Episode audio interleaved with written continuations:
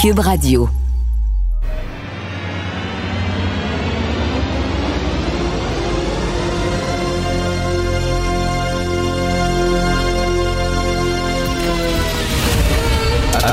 Attention, cette émission est laissée à la discrétion de l'auditeur. Les propos et les opinions tenues lors des deux prochaines heures peuvent choquer. Peuvent choquer. Oreilles sensibles s'abstenir. Richard Martineau. Martino. Un animateur pas comme les autres. Richard Martineau. Cube Radio. Bon mercredi tout le monde. Hey, ça va bien au Parti libéral du Canada. Tu sais, quand t'es rendu là, à demander à Jean Chrétien de te défendre, là. tu sais, quand t'es rendu là, là, en disant qui c'est qui peut aller là, là, ça va mal, qui c'est qu'on peut aller chercher là, pour nous. C'est comme le petit gars qui se fait écœurer à l'école, puis euh, mon grand. M'a aller chercher mon grand-père. Mon grand-père va te foutre une volée, tu vois ça. Fait que là, ils, ont ouvert un garde-robe, puis il y avait Jean Chrétien dans le garde-robe, puis on dit Ah oui, viens, t'en. Viens, viens aider le petit, le petit Justin, il y a de la misère, là. Monsieur Chrétien qui a pris sa canne, puis là, il. Allez voter! Justin Trudeau, il est bon! Justin Trudeau! Taboire, ça va bien. Ça va bien au Parti libéral. Ça sent pas la panique, mais absolument pas, tu sais. Du tout, là. Ils sont rendus vraiment à aller chercher Jean Chrétien, qui dit que si, si on s'en est bien sorti au Québec pendant la pandémie, c'est grâce au fédéral. Puis il dit d'ailleurs, il dit c'est la province qui s'en est le mieux sorti au Canada. Ben, Monsieur Chrétien, c'est peut-être parce qu'on a bien fait les choses au Québec. Ça n'a peut-être rien à voir avec le fédéral. C'est peut-être parce que nous autres, au Québec, on a bien fait les choses. Nous autres, au Québec, on est décidé d'aller se faire vacciner. Je sais pas, je pose la question, mais quand tu es rendu à aller chercher Jean Chrétien, écoute, il y a chaque année euh, à New York, il y a un grand, grand événement de mode et de, mon Dieu, de, tu sais, c'est- le, le gala du Metropolitan Museum of Art de New York. OK, le, le gros, gros, gros musée à New York. Ils font un gala chaque année. Et les riches et célèbres vont là. C'est pour ramasser de l'argent pour le mettre pour ce musée-là. Et euh, là, c'est le, le gala là, où euh, les gens qui sont très riches vont là, puis c'est là où tu montes tes nouvelles robes, OK? Alors, les madames très riches, pendant deux mois avant le gala, là, euh, vont voir leur couturier, essaient de se faire faire une robe, parce que tous les, les photographes vont être là. C'est tout le foot. Ils savent que tu vas te ramasser dans les pages Société du New York Times, peut-être dans les pages du Vogue, etc., te faire photographier. Donc, de toute la petite élite multimillionnaire qui se prépare des mois à l'avance pour le fameux gala du Met. Et là, il y a quelqu'un qui a participé au gala, qui est allé là, qui avait une robe. Et sur sa robe, c'était écrit en rouge, une robe blanche. Et sur sa robe blanche, vous allez voir ça, c'est la, la première page du National Post aujourd'hui. Il y a une grosse photo. Sur sa robe blanche, c'est écrit en rouge Tax the Rich. Ah, come on! Come on! Il y a rien, moi, ça me fait pisser dessus, là. Quand la gang de, multimillionnaires hyper riches essaie de montrer qu'ils sont à gauche, parce que, tu sais, c'est à la mode d'être à gauche. Puis nous autres aussi, on est woke. Puis nous autres aussi, là, on est peut-être, là, on, on conduit peut-être des Mercedes, on a peut-être des chauffeurs, on a peut-être une armée de servants à la maison, de serviteurs, mais, euh, mais on est à gauche, on est comme vous autres, les jeunes. On est gogo, nous autres aussi. Alors, euh, Tom Wolfe, dans les années, euh, dans les années 70, le, grand écrivain Tom Wolfe, celui qui avait fait Le bûcher des vanités, avait écrit un petit livre qui, moi, m'avait extrêmement impressionné. D'ailleurs, si je suis devenu chroniqueur, c'est grâce à ce livre-là qui m'avait bien impressionné à l'époque, qui s'appelle Radical Chic. Si vous voulez rigoler, mettez la main sur ce livre-là de Tom Wolfe, Radical Chic. Alors, Tom Wolfe euh, écrit sur un party euh, qui, s'était, euh, qui avait été organisé dans le Upper East Side à New York, c'est-à-dire le quartier le plus riche, c'était Leonard Bernstein qui était le grand chef d'orchestre à l'époque, multigonzillionnaire, le gars chiait des lingots d'or littéralement, et il a décidé de faire une soirée pour ramasser des fonds pour le Black Panther. OK, les Black Panthers. Alors là, il a appelé toute sa gang de chums riches, venez ce soir, puis euh, venez, ben bon, la semaine prochaine, j'organise ça, il va y avoir des petits fours, puis tout ça, puis il y a des gens du Black Panther qui vont venir nous, nous Black Panther Party, qui vont venir nous parler de ça. Et, et Tom Wolfe raconte ça.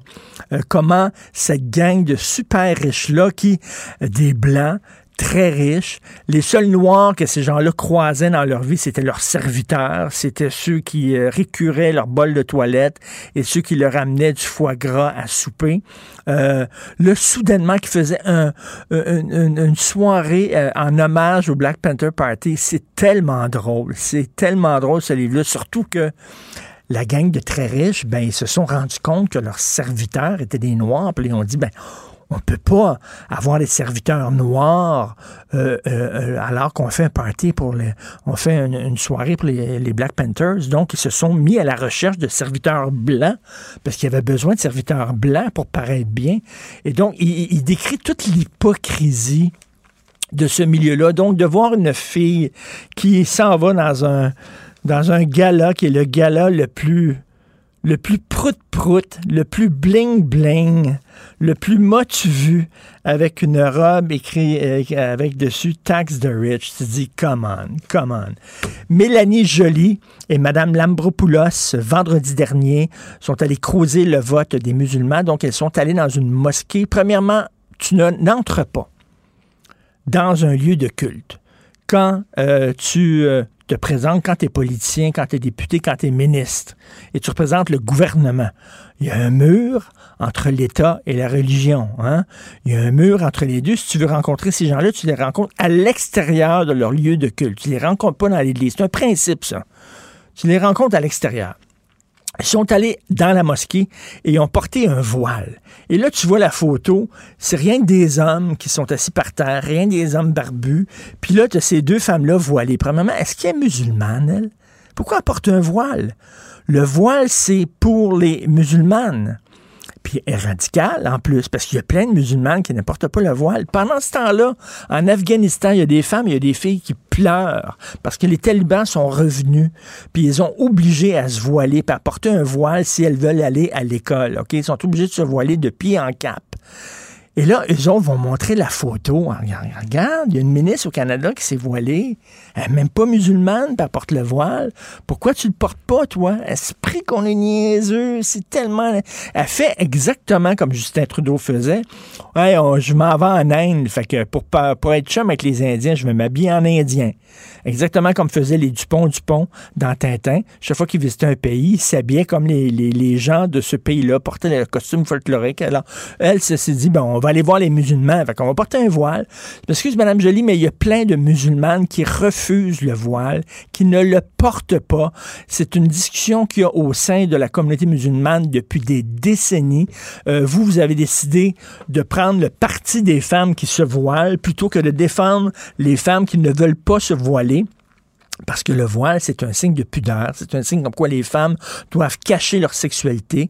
Et Mélanie Joly Mme Lambropoulos, elles, elles ont décidé d'appuyer ça. Bravo, fantastique. Maintenant, c'est notre rencontre. Jean-François Lisée, Thomas Mulcair. Moi, quand j'ai appris ça, Jean-François Lisée. J'étais extrêmement fâché. Mais c'est quoi les faits qui lui sont reprochés? C'est quasiment gênant. La rencontre. Ça va nécessiter un petit ajustement. Un instant, On navigue dans quoi? La rencontre. Lisée, Mulcair. Alors, euh, bonjour, messieurs. Jean-François Lisée, ça va bien au Parti libéral du Canada. Ils sont, ils sont allés chercher euh, en renfort euh, grand-papa Jean Chrétien? Oui, mais ils l'ont pas sorti au Québec, ils l'ont sorti à Toronto. Ça, j'ai trouvé ça intéressant. j'ai trouvé ça très intéressant. Et puis, euh, Tom me le dira, mais euh, moi, je pense que c'est un c'est un bon atout, euh, M. Chrétien, dans les comtés libéraux euh, du, du, reste du Canada, où il a laissé un bon souvenir. il a livré la marchandise. C'était le temps où, où, le Parti libéral gagnait ses élections. Et il gagnait les élections même lorsqu'il les déclenchait à l'avance, parce que M. Chrétien était un peu un, spécialiste du déclenchement hâtif d'élections. Et euh, il y a eu quand même euh, euh, une bonne ligne hier lorsqu'il a dit Monsieur O'Toole peut faire quelque chose que moi je ne peux pas faire sur une série de questions comme l'avortement. Il parle des deux côtés de la bouche. C'est l'humour de M. Chrétien euh, de pouvoir euh, rire de son propre physique euh, en, en, faisant, en faisant une, une blague sur, sur son adversaire politique. Moi, je pense que c'est un, c'est un atout pour pour, pour le Parti libéral. Mais t'es pas ironique, Jean, Jean-François, t'es pas ironique en disant ça, là. Non, je suis pas ironique, mais la question, c'est que maintenant que M. Chrétien est sorti, quand est-ce que M. O'Toole va sortir Stephen Harper? Ben oui. Ah! Ben oui. Alors, Thomas, est-ce que ce sera une bonne idée que M. O'Toole sorte Stephen Harper? Ils vont le garder bien caché en dessous de la roche où ils l'ont mis au début de la campagne en espérant qu'il reste là. Parce que lui, il rappelle pas des bons souvenirs de, des gens qui aiment bien un parti conservateur dit progressiste, donc le bon vieux temps de Brian Mulroney que M. O'Toole euh, essaie d'imiter. On se rappelle que dans ses entrevues, le premier jour, le lancement de la campagne, O'Toole se pliait en quatre pour toujours placer une référence au fait qu'il parle régulièrement avec Brian Mulroney dans ses entrevues au Québec. Donc, il y a ça. Je suis complètement d'accord avec Jean-François. Hey, Jean Chrétien, là, c'est une manne pour le Parti libéral dans le ah ROC, le Rest of Canada, surtout dans le, je m'excuse des acronymes en anglais ce matin, mais le G, GTA, le Greater Toronto Area, donc la grande région de Toronto, il est adoré. Jean Chrétien, puis il l'a prouvé encore hier soir. Écoute, 87 ans, il a encore beaucoup d'humour. L'autodérision marche très bien en, politique, capable de rire de lui-même ben, dans l'exemple qu'il vient de donner, parce que c'est pas de l'ironie, c'est lui qui a fait cette blague-là, Chrétien, qui, est contrairement autour, lui n'arrive pas à parler des deux côtés de la bouche. C'est très drôle. Et les gens ont mangé ça à la petite cuillère. Mais c'est surtout et surtout, surtout politiquement, signe que ça va pas bien ben, dans la campagne ben, oui. de Justin Trudeau. Donc, euh, moi, j'avais prédit depuis le début qu'il allait parquer son avion à l'aéroport Pearson, descendre, essayer d'emmerder le moins possible les, les campagnes au niveau local, parce que ces campagnes au niveau local, ils doivent juste sortir leur vote maintenant, travailler d'arrache-pied. Mais on parle souvent des sondages légers qui couvrent l'ensemble du Canada et super bien particulièrement le Québec. Nanos euh, fait un très bon travail justement à travers le Canada. Le NPD est, rendu à 10% au Québec, mais dans le reste du Canada, ils sont en train de monter. Ça, c'est extraordinaire comme événement. Parce que d'habitude, à l'approche de l'élection, les libéraux ont réussi à taper du pied et dire oui, on vous a bien déçu en matière de changement climatique, réforme électorale et ainsi de suite, toutes les choses importantes pour la gauche, mais si vous divisez le vote, et le vote, évidemment, appartient aux libéraux, si vous divisez le vote, ben, les méchants conservateurs vont passer. Et voilà qu'au lieu de voir Jagmeet Singh descendre de un ou deux points après avoir annoncé 215 milliards de nouvelles dépenses en fin de semaine, Ben oui. il est en train de monter. Donc, toute la gauche et, le, et le centre-gauche est en train de dire Trudeau, tu nous as bien déçus, tu ne nous convaincras pas cette fois-ci. Tu te souviens que Charlie Brown, là, une fois par année, il voulait donner un coup de pied dans le ballon et Lucie, à chaque fois, retirait le ballon puis se ramassait sur le dos. Mais les électeurs commencent à sentir que Lucie puis libéral, ça rime. Parce qu'à chaque fois que tu fais confiance à Trudeau d'être progressiste et de livrer, il retire le ballon puis tu es place sur ton dos. Alors, c'est ça qui est en train de se passer. C'est du jamais vu. D'habitude, Ed Broadbent l'a vécu. Moi, je l'ai vécu. Les libéraux réussissent à séduire cet électorat centre, centre-gauche, dire non, non, votez pas NPD, ça va faire passer les conservateurs. Ça va très mal dans le chat pour les libéraux. Je pense que ça augure pour euh, le lundi. Tout à fait. J'aimerais. Oui, oui euh, Jean-François. Oui, c'est. Euh, je comprends l'espoir de Tom. L'espoir de Tom que cette fois-ci, Lucie va garder le ballon de football à sa place et que Charlie Brown va finir pour une fois dans sa vie depuis 100 ans taper dans, dans le ballon. 150. 150.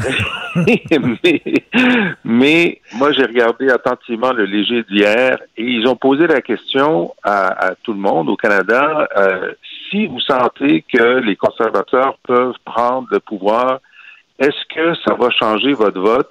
Et si oui, dans quel sens? Et 36% des électeurs du NPD disent que dans ce cas-là, oui, ils seraient tentés de voter libéral. Et puis, ça va être chaud. Ça va être chaud. Les sondages montrent tous les jours que c'est pas impossible que les conservateurs forment un gouvernement minoritaire.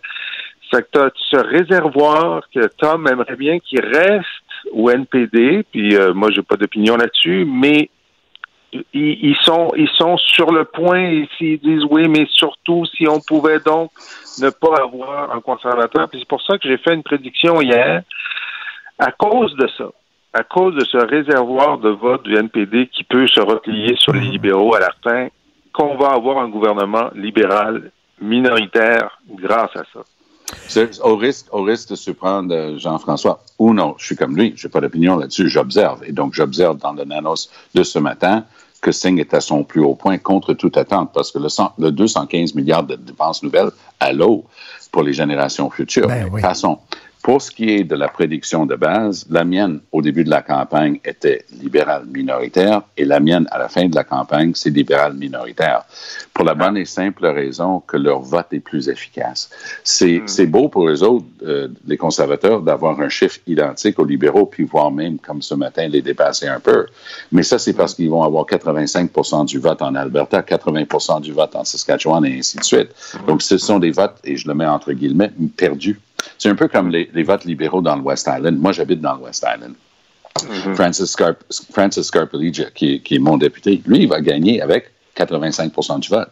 Mais même s'il gagne avec 25 000 votes de majorité, c'est un siège.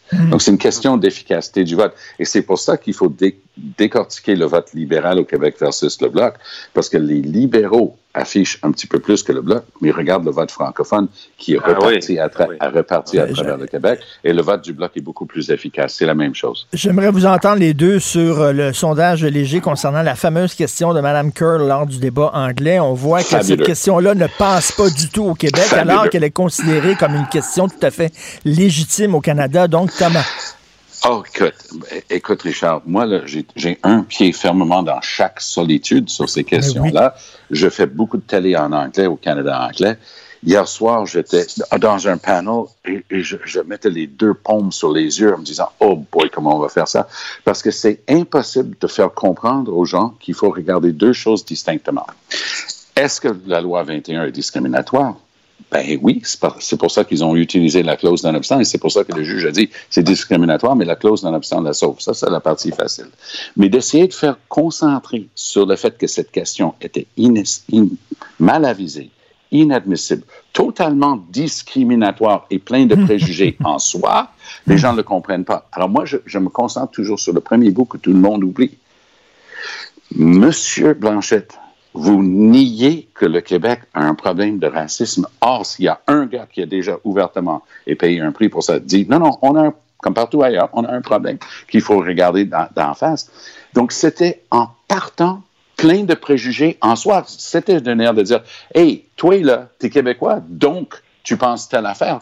Ils n'ont pas pris cinq secondes. Ça aurait pris cinq secondes en ligne pour dire, et François Blanchette, position sur le racisme systémique. Oups, il a une position qu'il a déjà exprimée publiquement. Non, non. Vérification des faits ne compte pas lorsqu'il s'agit d'envoyer de la boîte sur le Québec. Et c'est ça que, que j'essaie de faire regarder les gens quand je fais ça euh, dans, le, dans le ROC, dans le reste du Canada. Puis ça marche pas. Et, écoute, hier soir, là, on était rendu, dès qu'on en a parlé de ça, j'ai parlé du fait que c'était totalement injuste vis-à-vis de Blanchette et donc vis-à-vis des Québécois qui se faisaient tout embarquer dans le même bateau. La réponse que j'ai eue, oui, mais dernièrement, il y a eu une famille dans un événement absolument horrible, atroce d'islamophobie, un meurtre terroriste à London. Mais qu'est-ce qu'est-ce que c'est venu faire dans la conversation?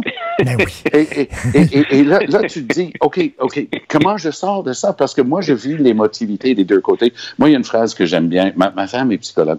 Elle, elle est psycho- euh, psychologue euh, clinicienne. Et elle me dit souvent, en- toi, tu es en train d'être rationnel dans un truc émotif. Ça marche pas. Quand les gens sont rendus émotifs, c'est très difficile d'être rationnel en même temps. Puis ça, ça me reste en tête dans un débat comme celui-là, parce que je suis en train de traiter avec leur émotivité vive. Et je peux pas les faire dire, est-ce que tu peux juste lire le début de la question pour te rendre compte que c'est discriminatoire en soi? Tom, Les T'es gens- un, peu comme, euh, t'es un peu comme euh, Camille Lorrain qui faisait le tour euh, du, du Québec anglophone pour expliquer la loi 101.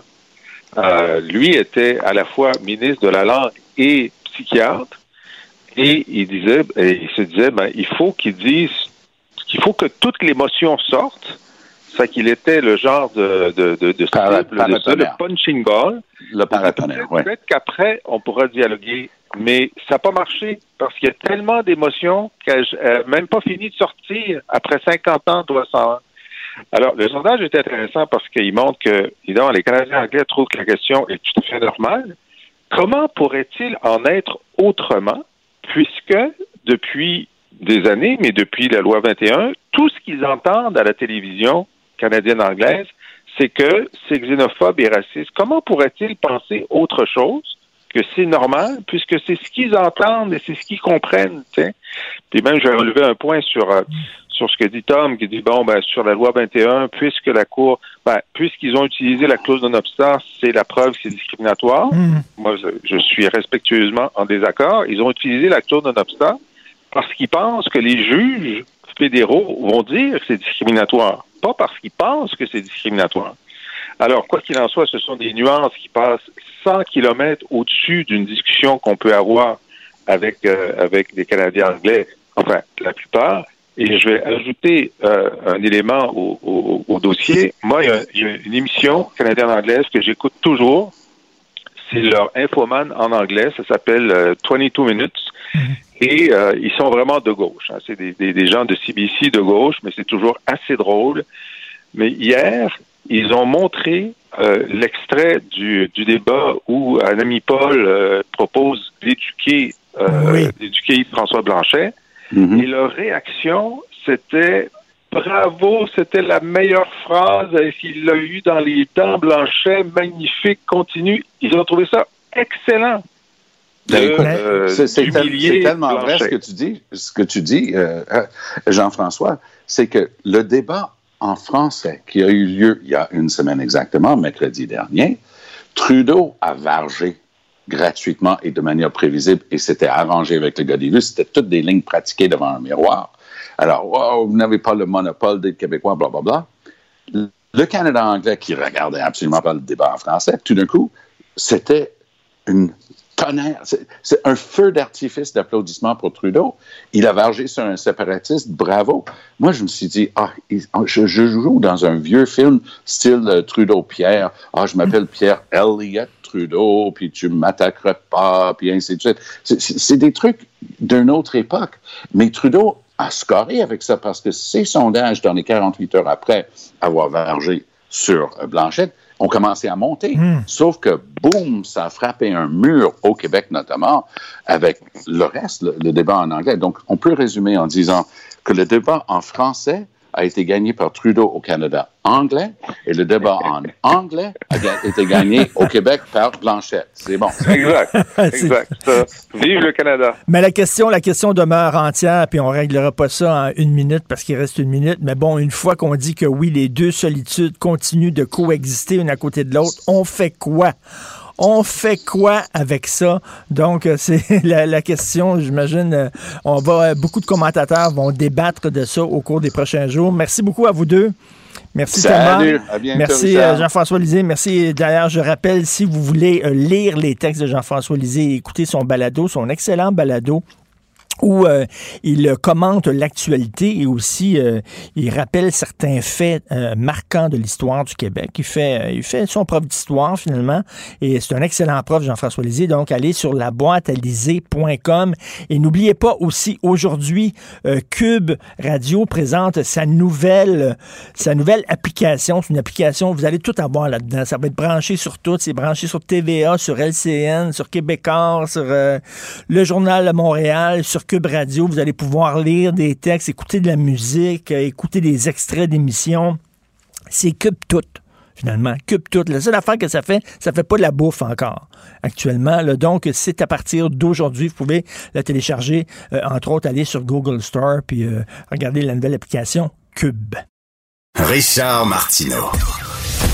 Les commentaires haineux prennent certains animateurs. Martineau s'en régale. Mmh, mmh, mmh. Cube Radio. Cube Radio. En direct à LCN. Salut Richard. Salut Jean-François. Et la ministre Mécan a décidé de reculer concernant l'utilisation du logiciel de correction Ben antidote. oui, j'ai vu là. ça, j'ai pensé à toi. Ben oui, reculer. R-E-K-U-L-L-E, accent aigu, les jeunes. Reculer. C'est comme ça qu'on fait. Eh bonne, eh bonne. Hey, on, on voit des résultats de sondage légers de ce matin. Euh, jamais euh, ça nous a autant sauté aux yeux, cette question des deux solitudes. Sur la question de la langue française, de la laïcité, les perceptions chez nous et dans le reste du Canada sont complètement différentes. Ben oui, totalement deux solitudes. La fameuse question lors du débat anglais concernant les lois racistes et discriminatoires du Québec, ça passe absolument pas au Québec, alors qu'au Canada, on trouvait que c'était une question légitime, parfaitement légitime. Écoute, le, le- le Québec et le Canada, c'est Gisèle et Gérard, OK? Gisèle et Gérard, non mais vraiment, là, ils se sont mariés obligés à l'époque, là, parce que c'était comme ça. Il n'y a pas d'amour depuis, ils se sont aperçus très rapidement là, que ça marcherait pas. Ils restent ensemble pour les enfants. Gisèle adore en haut dans la chambre, Gérard est sur le sofa lit dans le salon. Et, mais là, par exemple, l'affaire, c'est que Gisèle, depuis quelque temps, elle insulte Gérard devant tout le monde. Ils reçoivent des amis, ils reçoivent la famille. L'autre jour, il y avait toute la famille autour, puis Gisèle, elle dit Regarde le niaiseux à Gérard. Maudit qu'il est niaiseux, mon mari. Il sait rien faire, il est raciste en plus, puis tout ça. Puis Gérard, lui, il était au bout de la table. il- Gérard, Gérard, il est... Là, les amis de Gérard, ils ont dit, mais pourquoi tu t'en vas pas? Il dit, Ah, j'ai songé deux fois de partir, mais c'est trop de trouble. Il faut que tu cherches un logement, puis il faut que tu partes, puis euh, les avocats. Fait que, il reste. Mais là, il dit, pourquoi tu restes avec Gisèle? Arrête pas de t'insulter devant tout le monde. Non, on est fine pareil. Vous la connaissez pas, Gisèle. C'est comme tout le monde se demande pourquoi Gérard reste là. Mais tu sais, Gérard, c'est comme Crébasile, tu sais. Il part avec son petit, euh, sa boîte à lunch, là. Puis là, soudainement, là, Gisèle, elle sort sur le balcon, puis elle dit, Hey, le niaiseux! Apporte une pinte de lait en revenant. Le Crébasile s'en va sur la rue avec son petit. C'est ça, c'est ça, le Québec et le Canada. On reste ensemble, tout le monde se demande pourquoi, mais ce sont les deux solitudes. Il va falloir se poser la question. Tu sais, on Ouais. n'est on n'est pas fait vraiment pour rester ensemble. Pourquoi on reste ensemble? En tout cas, ça, c'est la, la question mystère. Certains diront un mariage de raison, mais en tout cas, Gisèle et Gérard euh, sont, sont à des. euh, sont Ça assez, euh, ça va mal, des là. positions assez diamétralement opposées. Ah oui, ouais, quand tu quand, t'es invité à souper chez eux, c'est un peu désagréable chez Gisèle et Gérard. Ouais. Exact. Hey, Maxime Bernier, euh, ce qui joue le livre de jeu de Donald Trump, là, il appelle les patriotes à, à s'inscrire comme scrutateurs parce qu'il a peur qu'on lui vole des votes. Ben oui, alors on il a dit là, qu'on vivait sous une tyrannie, on devait, on devait se révolter. Hein? Euh, ça nous rappelle bien sûr Donald Trump euh, lorsqu'il a presque encouragé les gens à prendre d'assaut le Capitole. Mais là, il dit, écoutez, là, euh, on a besoin de- d'observateurs lors des élections, parce que là, je vais le citer exactement ce qu'il a écrit. Les partis corrompus de l'establishment trouveront n'importe quelle raison pour rejeter les bulletins de vote du Parti populaire du Canada.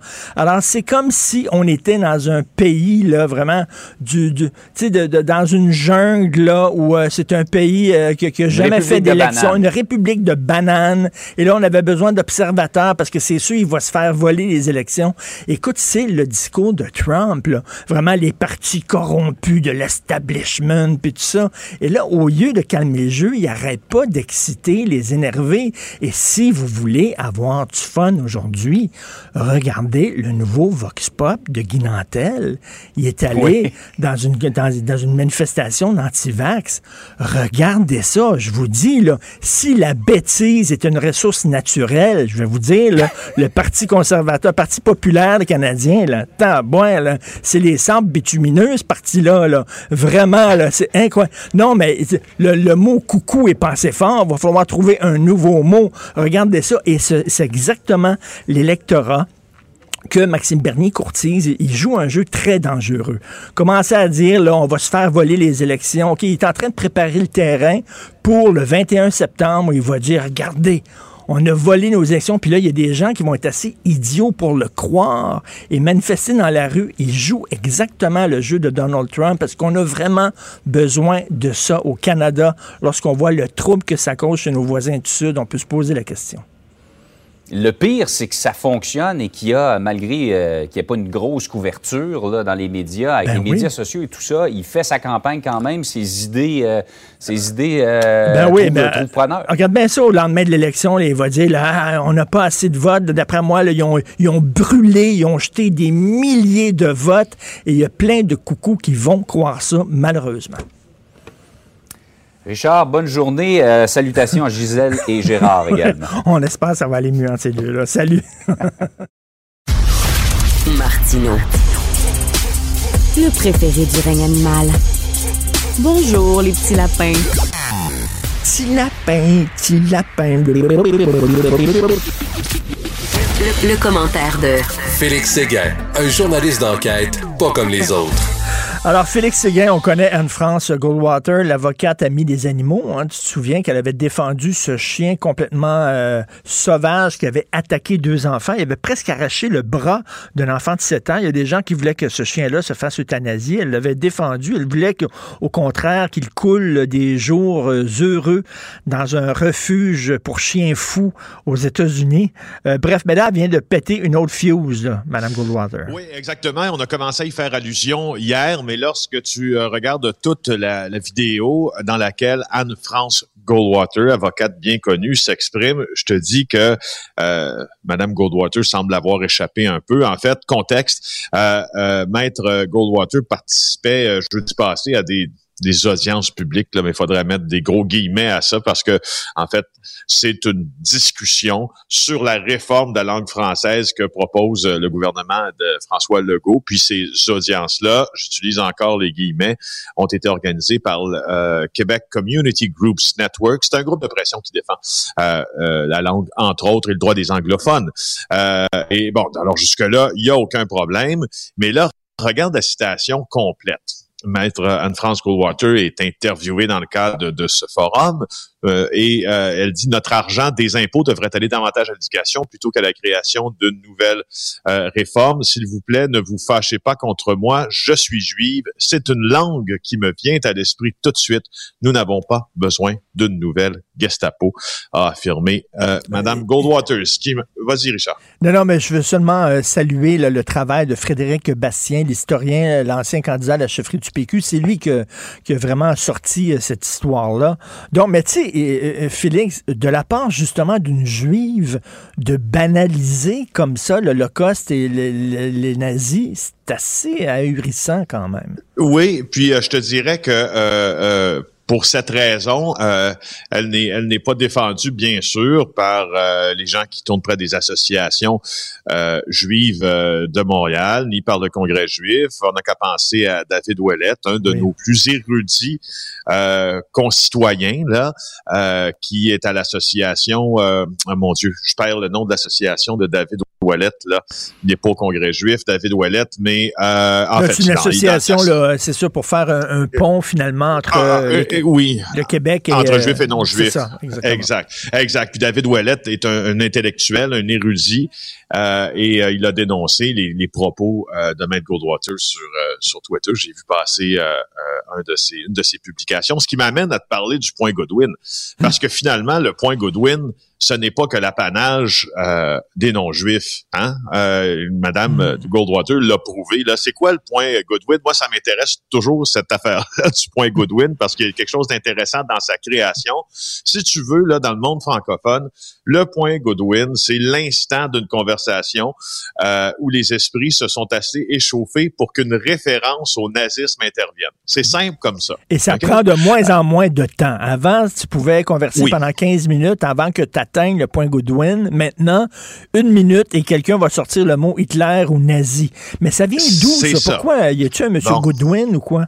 Il y a un monsieur Goodwin. Il y a un monsieur Goodwin. C'est Mike Goodwin. C'est un avocat américain. C'est lui qui a énoncé cette euh, cette loi Goodwin là. C'est un gars qui euh, qui était un peu dans le domaine, si tu veux, euh, de la défense des intérêts euh, publics. Euh, au début des années 2000, il était basé à Washington. Il se concentrait beaucoup sur la propriété intellectuelle. Euh, entre et un peu plus tard, il a été chercheur à Yale. Euh, et, et c'est à, à, ce moment-là qu'il finalement énonce euh, cette loi. En fait, c'est avant ça qu'il énonce la loi de Goodwin en 90. C'est à cause de, de, Mike Goodwin que le point Goodwin existe, si tu veux. Il dit plus une discussion. Puis la, la, on a un peu galvaudé le terme au cours des dernières années parce que la première définition que je te citais, c'est euh, selon le dictionnaire des francophones, mais, mais selon euh, Goodwin, quand il énonce cette loi-là, en 90, il dit plus une discussion en ligne s'éternise, plus la probabilité d'y trouver une comparaison impliquant les nazis ou Hitler s'approche de 1. Donc, tu comprends qu'il y a comme une formule quasi mathématique, mais c'est pas ça. Euh, et, euh, et, mais, mais, et- et c'est- voilà. c'est- mais c'est étonnant quand même. Je veux dire, s'il y a quelque chose qui fait consensus au Québec, c'est bien la, la, la loi 101, hein, parce que la loi 96, c'est une mise à jour, une simple mise à jour de la loi ça. 101. Et là, on n'est pas au début des années 70 où effectivement ça faisait, là, ça choquait, ça scandalisait la loi 101. On se souvient des caricatures dans deux gazettes qui montraient euh, les, les, les gens du PQ en uniforme nazi, justement. Euh, euh, écoute, tu dis encore en 2021, il y a encore des gens qui associent la loi 101 à la Gestapo. Ben, Ah, ouais. c'est ça qui est dommage. C'est ça qui est dommage. Euh, euh, tu sais, selon ma propre perception des choses aussi, c'est qu'on retourne dans un très, très vieux carcan dans Eh duquel oui. on était, je pensais, sorti. Euh, et là, Maître Goldwater nous ramène là avec euh, toute, euh, toute la force et l'indélicatesse de ses propos. Voilà. Écoute, on va parler de ce fait, fait divers, fait histoire juridique assez hallucinante. Un homme de Gatineau qui est jugé pour le meurtre de sa copine 20 ans après les faits. Voilà, on retourne dans mon euh, domaine de prédilection, les affaires criminelles et judiciaires. Je note euh, que notre bureau d'enquête a, a envoyé ma collègue Claudia Bertillon à Calgary pendant, euh, Richard, plusieurs semaines. Je veux juste signaler, journalistiquement parlant, que c'est le fun en maudit. Euh, c'est plaisant de voir qu'une organisation de presse a les moyens d'envoyer Oui. quelqu'un couvrir un procès à Calgary qui touche un homme de Gatineau, mais ça touche principalement la victime et sa famille. Alors, je t'explique c'est quoi. Et Claudia Euh, Bertillon, euh, mais vraiment bonne. C'est une excellente journaliste. Oui, puis euh, Claudia, là, je, si, je peux, si je peux te la décrire un peu, là, euh, Claudia, dans ses vérifications, là, elle en fait une, deux, trois, quatre, cinq, six couches de vérification. Puis quand ça arrive dans le journal, crois-moi, euh, c'est validé. Puis elle a une belle plume aussi. Oui. Euh, elle a publié des livres d'ailleurs euh, euh, sur, sur des affaires criminelles euh, qu'on a tous connues. Alors cet homme-là de Gatineau s'appelle Stéphane Parent. Écoute, et là, euh, c'est- il est jugé pour une histoire qui remonte au soir de la Saint-Valentin, il y a 20 ans. Je t'explique un peu. Euh, il y a un crime qui a été commis, il a tué sa conjointe. Euh, le, le- le- le couple euh, formé de cette, euh, cet individu-là de Gatineau et d'Adrienne McCall, sa conjointe qui avait 21 ans à l'époque, euh, ben, s'est rencontrée au bar, euh, un bar qui s'appelait Studio 82, tournant de l'an 2000. Ça appartenait au beau-père d'Adrienne McCall. Elle travaillait là comme serveuse. Finalement, lui va y être embauché comme gérant. La relation euh, débute sur de bonnes bases. On achète un condo, la jeune femme tombe enceinte, mais là, bouf, l'ambiance se pourrit assez rapidement. Et là, les chicanes commencent, mais sauf que parents, là, dans ces chicanes-là, là, il y a bien sûr un avantage physique sur, sur la Mhm. femme, mais c'est qu'il est bâti, tu sais, là, il est bien, comme, comme dirait mon grand-père, il est bien pris. hein. Il est bien, parent est bien pris. Euh, et euh, il en très bonne forme physique. Puis écoute, il, va- il prend sa copine à la gorge lors de certaines euh, engueulades. Et là, ils quittent leur emploi Studio 82. Donc là, il y a un problème d'argent qui vient avec ça. Ils perdent leur condo. Ils habitent une vieille maison. Euh, la femme accouche d'un bébé mort-né. Les tensions commencent à augmenter, augmenter, augmenter, augmenter. Puis là, boum, à un moment donné, elle, on la trouve morte euh, euh, au lendemain de la Saint-Valentin. Puis euh, dans la nuit de la Saint-Valentin, ben, parent prend un vol aller simple en direction d'Ottawa. Il loue une chambre d'hôtel, il paye content. Et là, il ne revient pas pour les funérailles. Alors, tu vois, euh, ça commence à être curieux hein, pour les policiers. Donc, on a finalement été capable de l'accuser. C'est la GRC euh, qui a qui a qui l'a arrêté parce qu'il a été trahi par son ADN plus près de 20 ans plus tard. Alors euh, euh, voilà, on est ma est- ma Claudia plutôt la Claudia du bureau est en train de suivre ce procès. Non, non, non, toute une histoire. Et écoute, fin de l'enquête sur Louis-Charles Touin.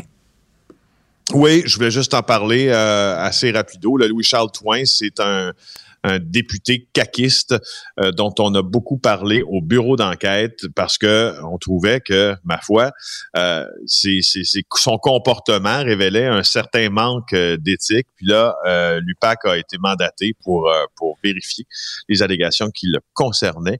Et il semble que l'enquête soit terminée, qu'il rien de criminel n'ait été commis et qu'il réintègre le caucus de la. Écoute, aujourd'hui, si tu veux t'amuser, regarde avec tes enfants le nouveau Vox Pop de Guy Nantel qui a fait lors d'une manifestation anti-vaccin. Tu vas halluciner.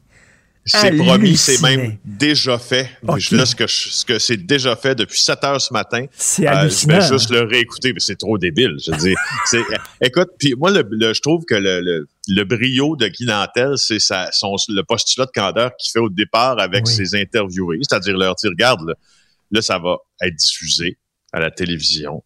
Tu- vous risquez d'avoir l'air bébête là quand vous allez répondre. Puis les gens disent ben oui. Sais pourquoi faut toujours que quelqu'un ait une réponse à une question? Oui. Si les gens se gardaient d'avoir une réponse en Oui. disant ben là, pas sûr, moi je sais pas s'il y a une puce dans le 5G, il y aurait l'air moins tarlant. Mais qu'est-ce que tu veux que je dise? Oh Voilà. non, c'est c'est vraiment incroyable. Merci beaucoup. À demain, Félix. Ça marche à demain. Salut. Pour une écoute en tout temps, ce commentaire de Félix Séguin est maintenant disponible dans la section balado de l'application et du site cube.radio. Tout comme sa série balado Narcos PQ, qui dresse un portrait de l'industrie criminelle à travers des entrevues avec de vrais narcotrafiquants. Cube Radio. Vous écoutez Martino. Vous venez de vous connecter en direct sur Cube Radio? Pas de stress. Tout est disponible en balado sur l'application ou le site cube.radio. Vous savez qu'il y a des audiences publiques sur euh, l'hécatombe au CHSLD Aaron. C'est épouvantable ce qu'on entend là. Épouvantable. Je, lis les, textes et j'en pleure. Vraiment, là. Et là, on est rendu. C'était l'enfer sur Terre, pour vrai, là. On est rendu où on, apprend que les, gens qui étaient morts, on les laissait dans leurs excréments, on les laissait dans leurs vomis. Euh, mal, tout sale. Euh, on laissait les corps dans leur lit comme ça, ébouriffés, pas coiffés, tout ça. Et il y a un homme, écoutez ça.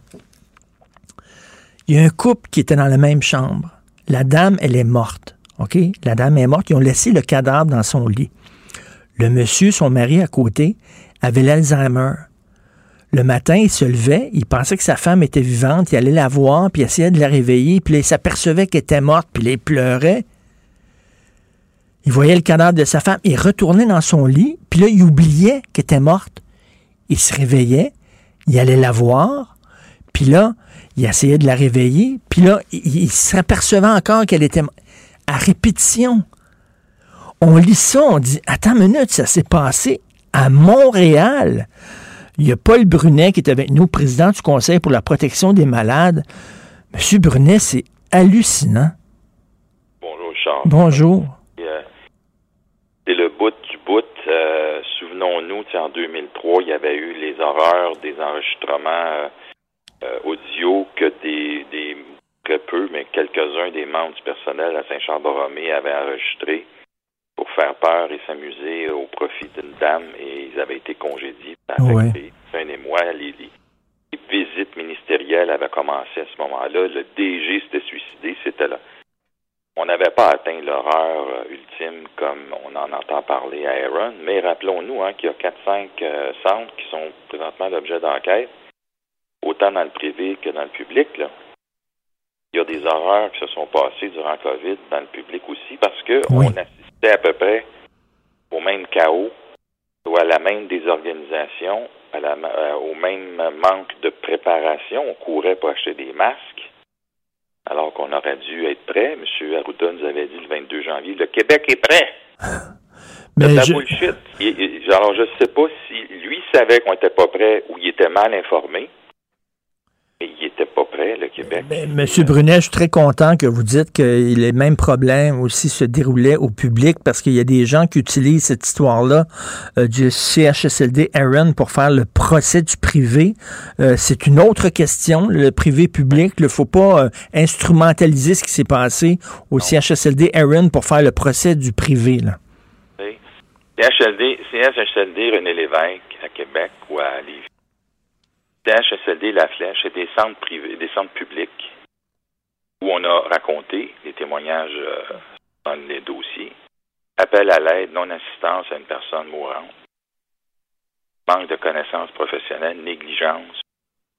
C'est des CHSLD publics. Fait que, je répète, ça fait presque 30 ans que je fais ça. J'ai vu le pire et le meilleur dans les deux camps. OK. Ça dépend des gars et des filles qui opèrent ces lieux-là. Il n'y a pas de secret, hein? Je connais des gars qui œuvrent dans le privé qui tiennent ces centres-là depuis leur grand-mère, c'est génération en génération. Ils font très bien.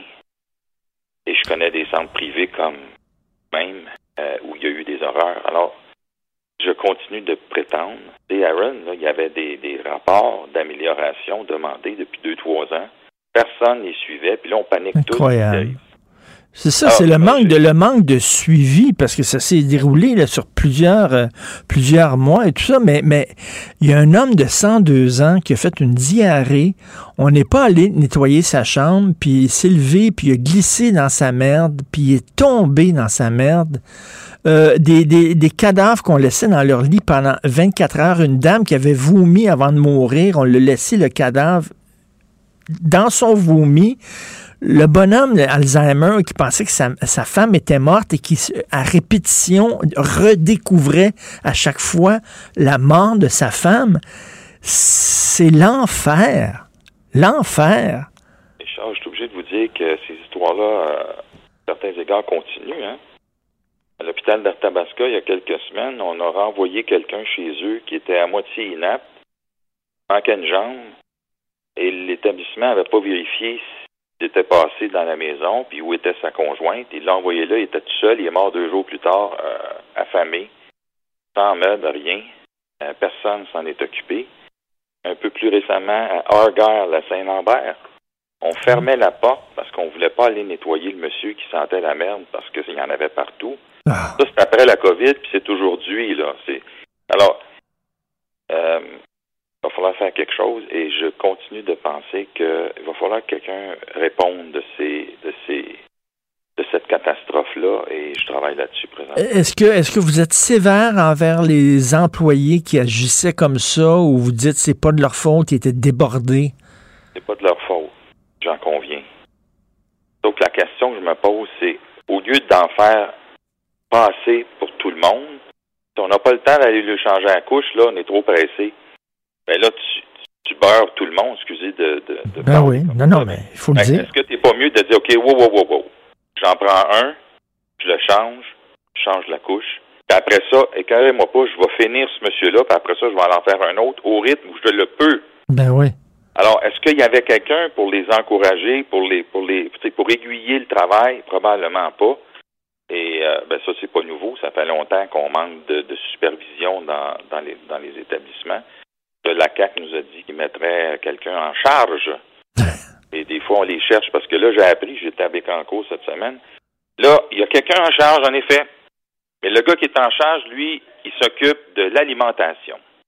Parle-moi pas des lits, de la propreté des chambres. Moi, je m'occupe pas de l'alimentation. Puis le gars qui s'occupe des lits puis de, de- de la propreté des chambres, lui, il est à Drummondville. Fait que là, il n'y a pas personne en charge pour s'occuper. Genre.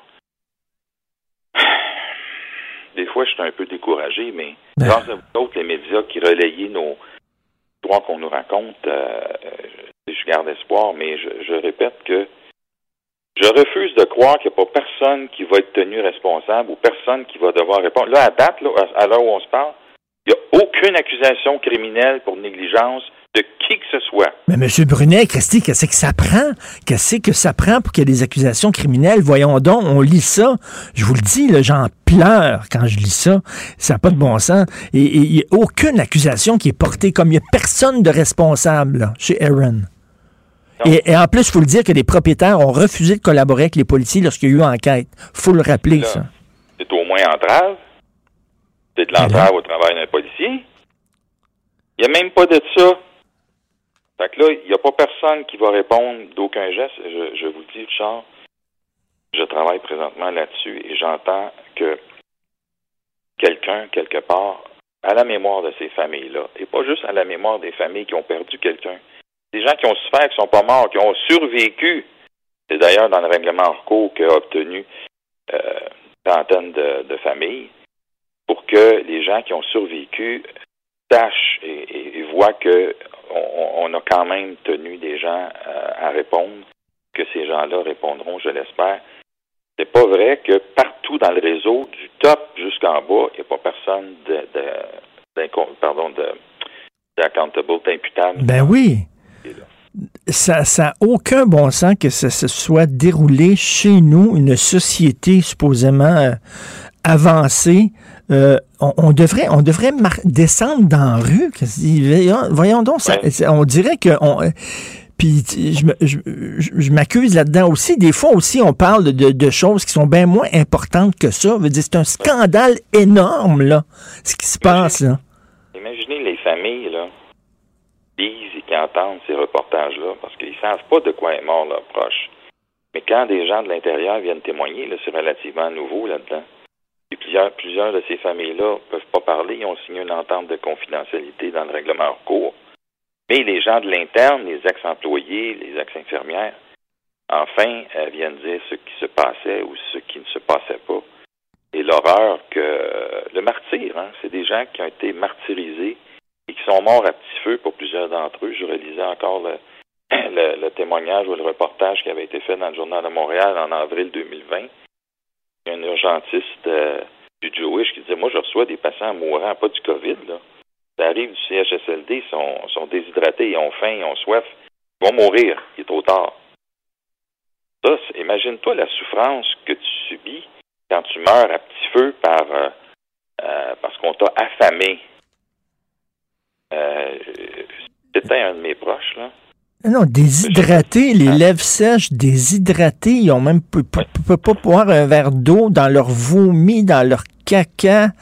Euh, ça n'a aucun sens. Ça veut dire, il faut se regarder dans le miroir, ça n'a pas d'allure. Comment ça se fait? Avec tout l'argent qu'on donne euh, chaque année euh, qui va dans le système de santé? Je peux pas croire qu'il y a personne qui, qui, qui, qui s'est passé dans le crack, puis il y, a per- il y a- il y a personne qui regarde ce qui se passe dans les CHSLD. Ouais. faut dire que la COVID a juste aggravé Ouais. des situations que nous, on dénonce. C'est d'ailleurs dans notre recours collectif on attend le procès. Alors, je vois que plusieurs des items qui font l'objet de témoignages sont des choses, tu sais, euh, on change pas ma culotte euh, suffisamment souvent, on me met une culotte alors que je suis pas incontinent, euh, on répond jamais à la cloche, on me donne pas à manger. Ça a juste été exacerbé dans les témoignages qui ont été rendus sur et lors des enquêtes. C'était déjà des choses qu'on reprochait au réseau. Ben tout à fait. Et vous, vous suivez ça euh, régulièrement, de jour en jour. Vous devez en entendre des histoires qui doivent être. Ça doit vous décourager par moment. Euh, je vous remercie encore pour tout le travail que fait M. euh, Paul Brunet, le président du Conseil pour la protection des malades. Ça prend des gens comme vous. Malheureusement, c'est David contre Goliath. Hein? Oui. C'est le char. C'est vraiment David contre Goliath. Là. Vous, vous, vous prenez contre des propriétaires de CHSLD qui font énormément d'argent contre un gouvernement qui, est- qui, qui, qui est pourri par l'incurie. Ça n'a pas d'allure. Merci beaucoup, M. Brunet. Salut. Paul G. Brunet. Bonjour. Martino. Pour l'instant, nos avocats nous disent que tout est beau. Gilles Proulx, Bonjour, mon cher Richard. Richard Martineau. Pauvre petit lapin. La rencontre. Point à l'heure des cadeaux. Je serai pas là, là à vous flatter dans le sens du poil. Point à la ligne. C'est très important là, ce qu'on dit? La rencontre pro martineau Alors, Gilles, le sondage léger le démontre, hein, c'est pas vraiment une surprise pour personne. Il y a deux solitudes, là, le Québec et le Canada. On ne s'entend pas vraiment. Là, la, la- la question euh, du débat anglais nous a énormément choqués euh, chez nous, mais au Canada anglais, c'est considéré comme une question tout à fait légitime. Exactement. Alors, c'est vrai qu'un sondage, on peut le faire dire à peu près ce qu'on veut entendre. On n'a qu'à regarder les sondages radio et de télé, par contre. Mais là, oui, c'est à peu près ça, 50% chaque bord, Canada puis Québec. Et puis, bien sûr, le bashing Québec euh, n'a pas de place au Canada. Mais euh, que le Québec élabore demain matin une quelconque petite politique affirmative, timide, et on va voir encore une fois que le bashing est en bonne santé et euh, sur la place publique et en nos murs. Cela existe, c'est ainsi depuis 1867, au moment où on a créé cette confédération, quand on n'a pas consulté le peuple, que des gens riches des politiciens associés aux millionnaires du temps ont décidé de créer une confédération à, atteindre un but de 10 contre 1, et tout ça parce qu'on était menacé par les Américains pour on avait peur d'eux. Ce qui veut dire que nous sommes, en tout cas, de beaucoup trop dans le Canada. On agace le Canada, on est trop. Et euh, c'est facile. On n'a qu'à regarder l'histoire depuis 1867. Nous sommes de trop dans le Canada colonial, mais hélas, euh, on comprendra jamais chez les colonisés que nous sommes déjà des semi-assimilés. Lisais Mario ce matin qui disait peut-être si on faisait un référendum pour nous demander si le Canada veut se débarrasser de nous. le Canada voudra pas se débarrasser de nous, mais pas du tout. Il profite très bien de ce que représente le Québec en apport fiscal, en apport de services et de commerce Est-Ouest. Il ne se débarrassera pas de nous parce qu'il est en train de nous achever tranquillement, pas vite. Nous sommes devenus des semi-assimilés et on ne le voit pas. Alors, là où nous en sommes, toujours est-il, on le voit dans une école de Beauport, les parents qui se battent, puis les enfants d'école, des cours en anglais accélérés, mm. ils savent pas que ça prend trois mois à apprendre le français. Et j'invite, mon cher Richard, c'est pas pour te flatter, mais j'invite les gens à lire dans le Journal de Québec et de Montréal, justement, la vie conjugale de Gérard et Gisèle. Vous allez tout comprendre de la place du Québec et la volonté du Québec qui n'existe pas. Merci Gilles. Euh, écoutez, justement, Gérard et Gisèle, là, qui est un peu le Canada et le Québec, ils restent ensemble pour les enfants, mais souvent les enfants, là, il serait mieux que si les parents se séparaient. Hein. Des fois, on dit on va rester ensemble pour les enfants, mais si tu demandes, si tu poses la question aux enfants, les enfants diraient, ben, sais-tu quoi? On serait mieux euh, peut-être séparés, puis quand on irait voir papa, papa serait heureux, il serait bien, puis quand on irait voir maman, ben, il serait, elle serait heureuse, maman, puis on aimerait plus ça. Exactement, mais je ne sais pas si le lecteur va comprendre effectivement qu'on pourrait être plus heureux est un peu plus indépendant et on n'a pas autant de comptes à rendre à l'autre parce qu'on sera fiscalement indépendant, pas totalement indépendant, on est à l'heure de l'interdépendance, mais ça, on répète ça depuis combien d'années? Depuis 1960 qu'on répète ça. On voit bien qu'on progresse pas. Regarde le taux d'assimilation. Regarde ces centaines de milliers d'enfants où les parents, après un bon verre de une tasse de café, décident de donner un prénom anglais à leurs enfants. Regarde l'indifférence des enfants. Alors, mais c'est un papier à lire parce qu'il est très bien vulgarisé et très moqueur, c'est ta force. Merci. Mais euh, je parlais de ça à Benoît Dutrisac euh, hier, puis il dit c'est fini ça l'indépendance. Il dit les jeunes ne sont pas là pantoute là. Il dit eux autres c'est l'environnement, sauver la planète. Tu leur parles d'indépendance, ça leur passe 25 000 pieds par dessus la tête. Puis comme dit ma blonde Sophie aujourd'hui, ils sont où les artistes, Gilles? Ils sont où? Est-ce qu'on vous a envoyé un artiste ces temps-ci qui prend la défense du Québec? Quand on se fait bâcher Avant dans les années 70, là, les artistes là qui qui sont là pour défendre notre langue puis notre culture. Euh, ils, se levaient, ils faisaient des événements, ils se regroupaient, ils défendaient le Québec. Ils sont où maintenant? Exactement. Où sont aussi les centrales syndicales qui se mêlaient de l'affaire politique et de l'identité pour ces centaines de milliers de membres qui descendaient dans la rue, organisaient des McGill français? Où sont-elles, ces centrales? Ils ont reviré de bord Jolin Barrette quand il est allé les voir pour euh, renforcer la loi 101. Tu as bien raison, l'autre génération est là et elle pousse dans l'indifférent. Alors, si on réussit à muscler la loi 101 comme le goût le souhaite, euh, ça ne sera qu'un dernier soubresaut, j'ai bien l'impression. Hélas. Mais on les voit pas, les artistes. Je trouve ça honteux. Euh, C'est très honteux parce qu'ils savent pas qu'ils gagnent leur vie avec une culture, mais avec ben un très petit C. Et on a un ministère de la culture pour les aider. Mon œil, les stand-up comiques qui ont détruit la langue, qui deviennent millionnaires en un an, n'ont rien de comparable avec les stand-up comiques d'il y a 20 ans. Vous voulez nous parler de la police? Oui, la police. J'entendais une hog hier à Radio-Canada, ma chère. Faudra peut-être outiller la police euh, pour, pour voir comment est-ce qu'elle devra agir. Ça va lui prendre des outils, mais quels outils? Pourquoi des outils? T'es là, t'as cinq pieds dix, t'es en forme, t'as une garcette, t'as une autorité. Alors j'entends ces hogs parler d'outils pour la police à la porte d'un hôpital. C'est sacré un hôpital, pas d'affaire à aller perturber un hôpital. Ou encore à la porte d'une cour d'école. Ça vous démontre comment la culture de la structurite paralyse la police, les polices, mais la police de Montréal. Alors, on peut arrêter, par contre, vois-tu comment est-ce que c'est contradictoire?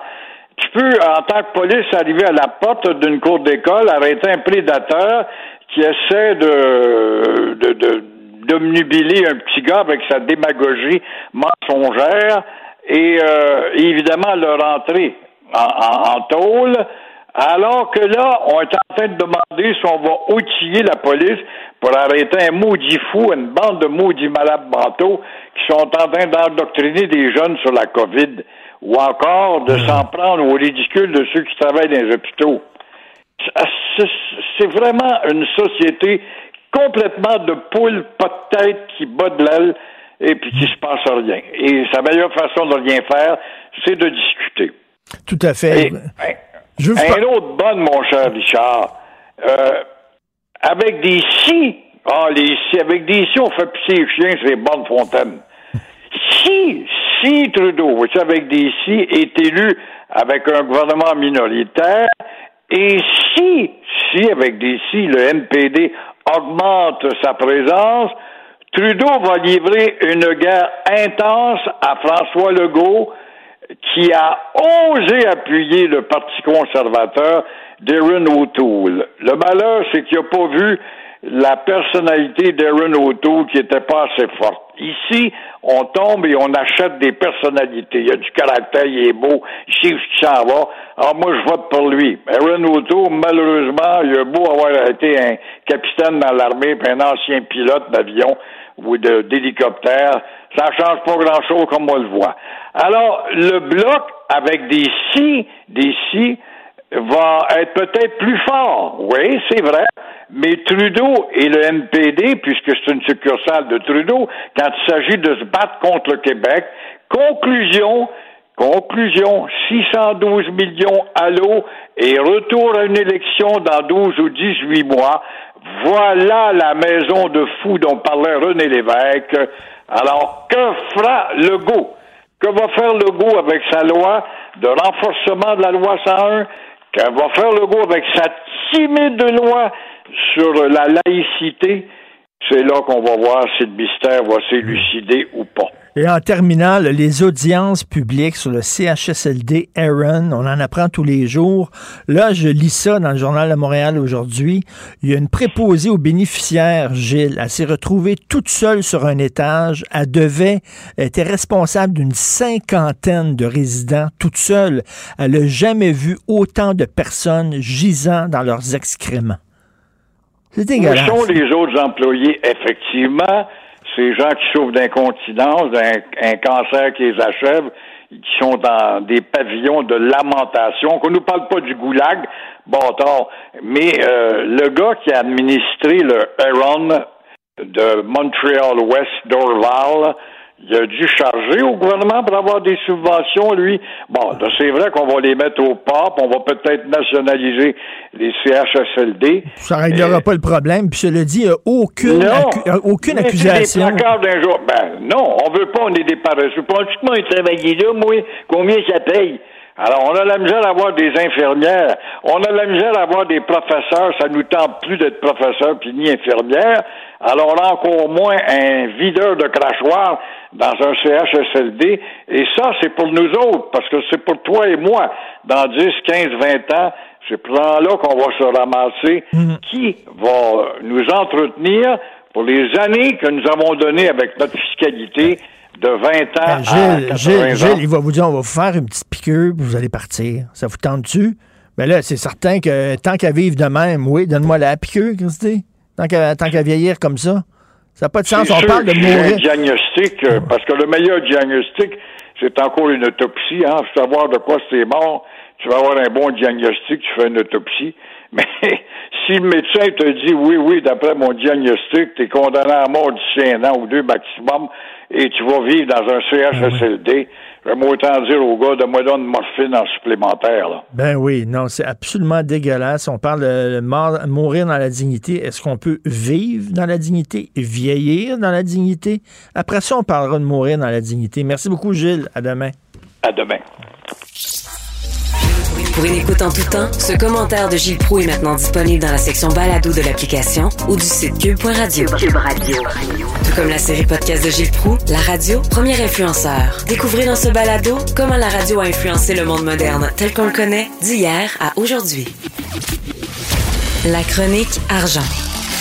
Une vision des finances pas comme les autres. Alors, Yves Daou, les partis sont complètement déconnectés sur la réalité de la main-d'œuvre. Oui, hey Richard, euh, il y a l'Institut du Québec là, qui est associé avec euh, les HEC ici Montréal. là. Puis euh, ça, c'est un institut qui analyse beaucoup le marché de l'emploi, la croissance économique au Québec. Puis là, il a analysé la proposition des principaux partis politiques là, durant euh, l'élection, puis il dit qu'ils sont complètement déconnectés de la réalité. C'est des vieux discours des 40 dernières années. Un discours qui, qui selon eux, là, qui est mis dans le taux de chômage. C'est à l'époque où ce qu'on avait du 10 puis du 12% Mais là, aujourd'hui, on est dans un contexte là, où que on est en pénurie de main-d'œuvre. Et là, ils ont analysé toutes les parties. Euh, aucun des partis obtient la note de passage. Euh, le seul parti, le Parti libéral puis le Bloc semblent avoir compris que le monde avait changé, mais ils n'ont pas de proposition concrète. Puis les conservateurs sont complètement dans le champ parce qu'ils veulent créer un million d'emplois. Comment tu vas combler un million de- de- d'emplois alors qu'on a au Canada le 815 000 Ben oui. postes vacants, puis tu as 210 000 postes au Québec qui sont vacants? Écoute, c'est hors champ complètement. Ben Et oui. l'Institut- euh, L'Institut propose, dans le fond, là, tu sais, dans le fond, il faut les ramener à la réalité. là. D'abord, avant de subventionner des entreprises pour créer des emplois payants, ce que tu devrais t'assurer, c'est t'assurer d'au moins former les travailleurs qui sont là à la nouvelle ère numérique, à s'assurer que ces employés-là soient formés pour être capables d'occuper les postes qui sont vacants. Puis l'autre, c'est modifier aussi euh, euh, ce que l'assurance emploi, tu comprends-tu? Pour s'assurer que les gens qui reçoivent l'assurance emploi, tu sais, d'abord, tu leur dis, ben, au lieu de recevoir ton chèque à trois semaines, on va te le payer, ce chèque-là, mais il va falloir que tu sois formé pendant cette période-là. Donc, il y a vraiment des, des changements euh, structuraux euh, que tu vas, on va devoir faire là, pour s'assurer d'être capable de, de faire face à cette pénurie-là de main-d'œuvre. Parce qu'oublie pas, là, la, la- la- ce qui va arriver, c'est que les entreprises vont réduire leur activité. Tu vas avoir une baisse de croissance économique, on sera plus capable de payer notre dette. Ben c'est ça. Puis il faut dire, il faut le rappeler aussi que la pénurie de main-d'œuvre, ça existait. Il y avait un problème ben avant la pandémie. Là. Ça n'a pas été causé par la pandémie, ça, là. là. Écoute, on avait un taux de chômage de 4,5 avant la pandémie. Là, on est autour de 6, point- entre 6 et 7 de taux de chômage. Puis c'est encore plus prononcé en région parce que, évidemment, moi, les, mettons, Montréal profite quand même d'une immigration euh, francophone ou, euh, pour un bassin de travailleurs. Mais en région, là, ils profitent pas de, euh, ce bassin-là. là. Donc, ils sont en, nos régions sont encore plus en difficulté. Puis souvent, beaucoup des, usines, des, même des PME, euh, c'est en région. Hein. Donc, euh, on a un gros, gros défi autour de, de ça. Puis les partis politiques, ben, ce qu'on reconnaît, c'est qu'ils reconnaissent le problème, mais euh, les solutions, là, sont, Mais- ils mais- datent des, euh, de, de 40 dernières années. Ben, tu sais, quand t'entends, là, on va, on va créer de nouvelles places en garderie, ben, on manque d'éducateurs et d'éducatrices. On va aller chercher où? C'est c'est bien beau créer des nouvelles places, mais qui va prendre soin des enfants? Puis tu vois, ce débat-là est revenu hier. euh, il y avait à la Chambre de commerce euh, du Montréal métropolitain un débat euh, sur- économique entre les candidats là, qui représentent les porte-paroles économiques de ces partis-là. Puis là, hier, évidemment, ils se sont déchirés sur justement la PCU. Tu sais, la PCU, là, c'était été un calvaire pour les employeurs. Euh, bon, tout le monde reconnaît que ça a été utile, mais maintenant, là, ça ne devrait pas exister, ça devrait être ciblé, dans des secteurs bien précis, mais euh, donc le bloc recommande lui de, de, de l'enlever puis d'avoir des programmes qui sont identifiés où il y a de, effectivement il y a besoin d'aide, mais dans les autres où il y a pénurie de, de, de, de main d'œuvre, tu ne devrais pas avoir ces secteurs-là Ben oui. qui sont aidés par euh, évidemment les démocrates puis euh, le Parti libéral, mais les autres ils veulent maintenir euh, le, le- programme jusqu'à temps que l'économie euh, tout azimut là. Ben donc oui. euh, Il faut rappeler hein, que le, le- le- le porte-parole en économie pour le Bloc, c'est notre ancien confrère, Jean-Denis Garon. Oui, Jean-Denis était- Garon, un économiste au Ben moins oui. qui, qui, qui connaît ce que- comment marche l'é- l'économie.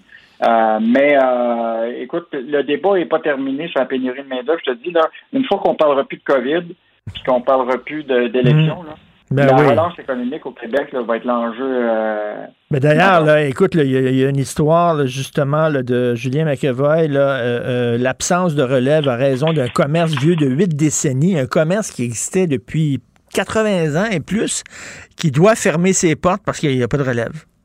Hey, Richard, savais-tu ça, là, que d'ici 2022, là, au Québec, là, près de 6% des entreprises québécoises, à peu près 15 000, ont l'intention de transférer euh, le, le- le- à court terme, de vendre leur entreprise. Puis même là, euh, il y a des chiffres actuellement là, que, avec si tu mets en compte le, le, le fameux baby boom, là, il y aurait 40 000 entreprises au Québec qui seraient à vendre euh, d'ici euh, 2022 là, au Québec. Et donc, le reprenariat, c'est l'idée de, de reprendre une entreprise qui, qui marche encore. Et là, l'histoire, c'est vraiment, vraiment, euh, de Yvon Bouchard et Lise Paulin, eux autres là, sont en business là, depuis son père, là, il avait créé cette entreprise-là en 1932. Et son père Roland, euh, excuse-moi, en 1936. Ben, ça, c'est une entreprise qui est quoi? des- Il aiguise, euh, il aiguise des, des outils, quoi. Ouais, en fait, il vendait, son père il vendait des, des, euh, des vélos à l'époque, puis à un moment, écoute, c'était trop compliqué, et donc, ils ont décidé de, de se tourner vers l'aiguisage. Et l'aiguiserie, qui, qui aiguise les patins de bain des Québécois à Montréal, euh, ils se sont frappés une porte ouverte, fermée, euh, aujourd'hui, parce que effectivement, ils ont décidé de, lancer la serviette parce qu'ils sont pas capables d'avoir de la relève. Il y avait un ouvrier exceptionnel dans l'entreprise qui faisait 30 ans qu'il travaillait là, puis que lui n'était pas intéressé à poursuivre. Puis sa seule fille, euh, qui est Mélanie, travaille en communication pour la Banque nationale, puis n'est pas intéressée à reprendre l'entreprise. Donc, ils ont décidé de fermer la shop, comme on dit. Euh, puis là, ils s'en vont dans une résidence euh, pour euh, personnes âgées. Et ce qui est fascinant, il dit il va emmener une de ses meules à aiguiser, ça pourra toujours servir dans la résidence. Mais tu sais, c'est ça, les, les, les, les, les enfants sont sais, euh, elle, elle a une carrière, le- le- leur seule fille qui a elle a une carrière, écoute, en communication, à travers pour la Banque nationale, tu sais, ça ne tente pas de reprendre le business euh, de ses parents là, pour aiguiser les patins, là. Richard, il, a trouvé ça surprenant. Écoute, il a mis tous ses, ses outils à vendre sur Kijiji puis Mark- Facebook Marketplace. Là. Et s'est vendu comme des pains chauds. Tout le monde a racheté ça. Fait que, euh, il y a quand même de l'intérêt pour. Non, mais euh, c'est triste de voir ça. Là. Tu sais, tu pars une business et tout ça, puis tes enfants veulent pas la reprendre parce que les autres, ont leur vie est ailleurs, puis ça les intéresse pas. Et euh, c'est pas évident des fois, de, justement, de trouver de la relève. Et d'ailleurs, parlant des jeunes, euh, les jeunes, euh, puis de la, la PCRU, puis les dépenses à gauche, à droite, tu as vu même le NPD, là, euh, NPD, ils il, il- il pro- ils promettent des dépenses à coups de millions. Donc, euh, le texte de Daniel Germain aujourd'hui qui dit que les jeunes vont être euh, étouffés sous une charge, euh, sur une dette fédérale qui va les écraser.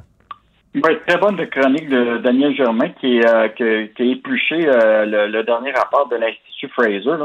Je te rappellerai là, tu sais, qu'on avec euh, Trudeau, on va creuser le déficit de 350 milliards, on rajoute 150 milliards. Donc, à un moment, c'est ça, tout ça va se retrouver dans la dette. Et eux autres ont calculé le fardeau fiscal supplémentaire que euh, ça va coûter aux contribuables pour euh, juste contenir la dette. Là. Je te veux dire, c'est pas la, la pas euh, c'est comme je rembourser la dette accumulée, juste pour la soutenir. Et donc, c'est 332 milliards à partir de 2025. Puis si tu répartis ça sur la- les payeurs de taxes de 16 à 80 ans, là, c'est sur leur durée de vie, là, c'est 10 500 dollars par personne en moyenne. Mais si tu répartis, mais si tu répartis ça sur des âges, là, mettons la, la frange des 16 à 25 ans, là, eux autres vont devoir euh, assumer 118 milliards, c'est à peu près 20 000 dollars minimum sur euh, chaque jeune sur la période de, leur vie. C'est à peu près un tiers de, de, de, la dette qu'ils vont assumer. Mais ce qui est encore pire, c'est ceux qui ont- sont âgés de 26 à 35, là, c'est 2025, vont payer le quart. Écoute, c'est. euh, puis moi, je connais mes, mes- des enfants dans cette catégorie d'âge, là. Ils sont tellement cheap, là. Ils négocient leur cellulaire, ils négocient leurs frais bancaires, etc. Mais là, ils ne pourront pas négocier leur dette, là, puis l'impôt.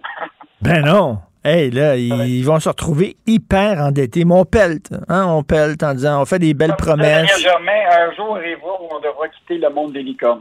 Oui, exactement. On vit dans le monde des licornes, mais c'est vraiment absolument hallucinant la dette qu'on laisse à nos enfants. Donc, c'est ça. Un jour arrivera où on devra quitter le monde des licornes.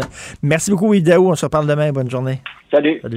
Pour une écoute en tout temps, ce commentaire d'Yves Daou est maintenant disponible dans la section balado de l'application et du site cube.radio. Tout comme sa série balado, mêlez-vous de vos affaires. Un tour complet de l'actualité économique. Cube Radio. Confrontant, dérangeant, divertissant. Richard Martineau, il brave l'opinion publique depuis plus de trois décennies. Êtes-vous allé voter? Euh, je suis allé voter euh, vendredi dernier. Et euh, le bulletin de vote, il y, a, bon, et bien sûr, le Parti libéral, le Parti conservateur, blablabla, mais il y, a, des partis. Là, vous vraiment entendu parler de ces partis-là. vous souvenez-vous, à l'époque où le Parti communiste existait, puis qui se présentait aux élections, il y avait le Parti raélien à un moment donné. et là, le journal 24 heures recensé, parlait des candidats de, de petits partis. Là, on parle du parti Rhinocéros, le parti Patriote, le parti de la protection des animaux du Canada. Savez-vous, ça existait? Je n'ai aucune idée. Le parti Libre Canada. Et il y a un parti marijuana. Euh, je ne savais pas. Donc, nous allons parler avec un des candidats du parti marijuana, euh, Hugo Beaumont-Tremblay, qui se présente dans le district Saint-Maurice-Champlain. Bonjour, Hugo. Salut, Richard. Comment ça va? Ça va bien, mais je veux rien que t'apprendre quelque chose, Hugo. T'as peut-être pas regardé la télévision depuis quelque temps, mais c'est parce que le pot est légal, là. Le Ah, combat oui, est le terminé, vous l'avez gagné, Il y a là. énormément de problèmes pour les pour pour les entrepreneurs, les consommateurs. Écoute, euh, même moi, là, euh, au travers de ma campagne, euh, dans les dernières semaines, j'ai beaucoup de comebacks très positifs des gens. Euh, si tu me laisses euh, euh, un petit deux minutes, je vais t'expliquer ce que j'ai ce que j'ai expliqué aux citoyens de ma région aussi pour Ok. ramasser les 200 signatures. Parce que pour se présenter, il faut quand même que les gens y appuient nos démarches. Oui. Euh, moi, Richard, je suis un entrepreneur qui fait du verre soufflé. OK? Du verre soufflé. Ça fait 15 ans que je fais du verre soufflé. OK. Il y a 4 ans de ça, quand la légalisation du cannabis est arrivée, ben moi, j'ai décidé de transformer que je faisais puis de commencer à faire des pipes, euh, des pipes à eau, des pièces pour consommer euh, du cannabis en verre soufflé. J'ai vu là une nouvelle opportunité de marché dans le Ben fond, puis oui. une manière de créer une nouvelle entreprise. Puis euh, moi, j'ai affiché mes pièces sur Internet, puis c'est rapidement devenu viral. Là, je vends des pièces partout dans le monde. Écoute, j'ai des gens qui m'achètent en Espagne, euh, en Italie, aux États-Unis, euh, en Amérique du Sud. Ben, bravo, écoute, euh, Hugo, je te lève mon chapeau. C'est ça, c'est ça un entrepreneur, hein, c'est de voir qu'il y a une opportunité, voir une niche, puis de dire, hey, écoute, il y a une demande de ça, fait que je vais. Exactement. Bon, ben, c'est- moi, euh, après ça, euh, j'ai- j'ai j'ai commencé à avoir de la demande. Fait que là, j'ai commencé à engager. Euh, je me suis présenté pour le concours aux entreprendre. J'ai fait rayonner la Mauricie au niveau d'une entreprise qui réussit dans une nouvelle industrie. Puis là, l'année passée, le gouvernement du Québec est arrivé chez nous. Puis ils m'ont dit, ben les pièces que tu fais, Hugo, euh, t'as pas le droit de les vendre aux Québécois, t'as pas le droit de les montrer aux Québécois. J'ai pas le droit de les afficher en ligne puis de les montrer au Québec. Parce qu'au Québec, ben, les accessoires de cannabis doivent être absolument cachés derrière une armoire, puis ils peuvent être achetés seulement sur place dans un point de vente de tabac. Ben, voyons donc. Mais moi, moi, je suis un souffleur de verre. Je suis pas un point de vente de tabac.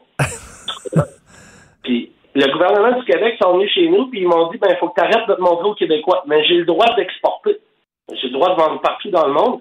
Et un point intéressant, l'article 55 de la loi sur le cannabis dit que l'importation des publicités sur Internet, ça, c'est permis. Mais les gens qui font affaire ici au Québec n'ont pas le droit d'utiliser Internet.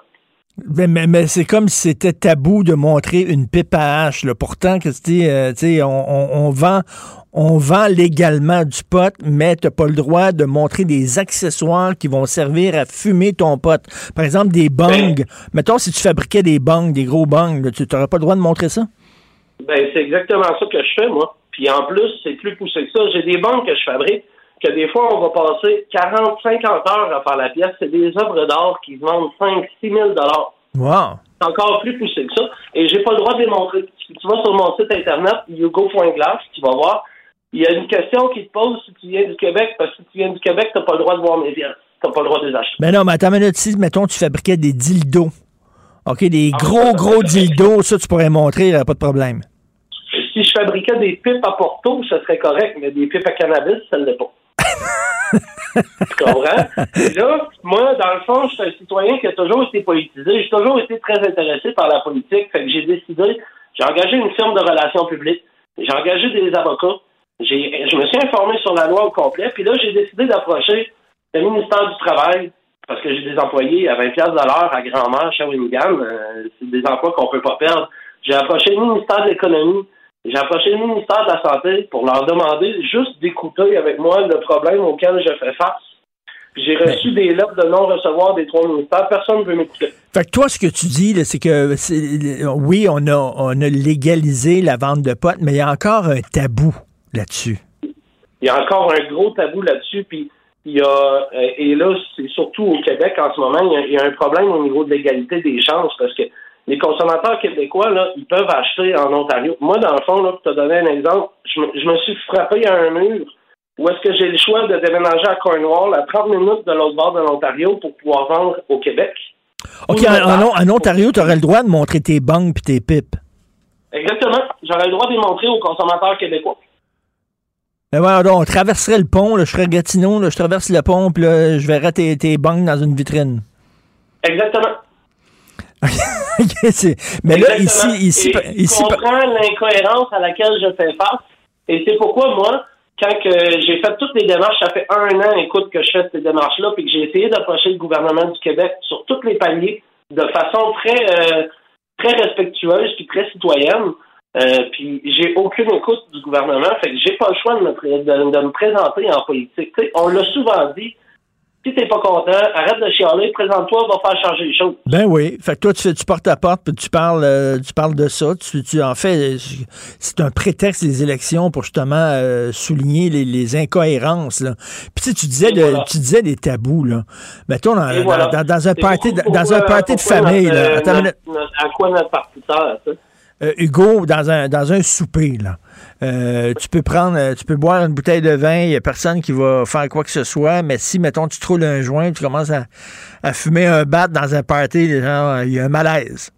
il y a un malaise, ben, encore pire que ça, il y a, puis tu sais, moi, j'en côtoie, à toutes les semaines, j'en vois des gens qui me disent qu'ils veulent pas que les gens le savent qu'ils consomment, parce que si quelqu'un boit une bouteille de vin le soir puis qu'il en parle le lendemain, ça passe comme de rien, mais encore un point si quelqu'un dit que le soir, quand il arrive chez eux, il fume un joint, il y en a qui sont mal à l'aise de le dire, qui travaillent dans, dans des sphères où est-ce qu'ils sont plus publics, mettons, là, euh, puis qui, qui, ressentent encore cet, cet ostracisme-là de, de la société qui les, qui les fait se sentir jugés en général.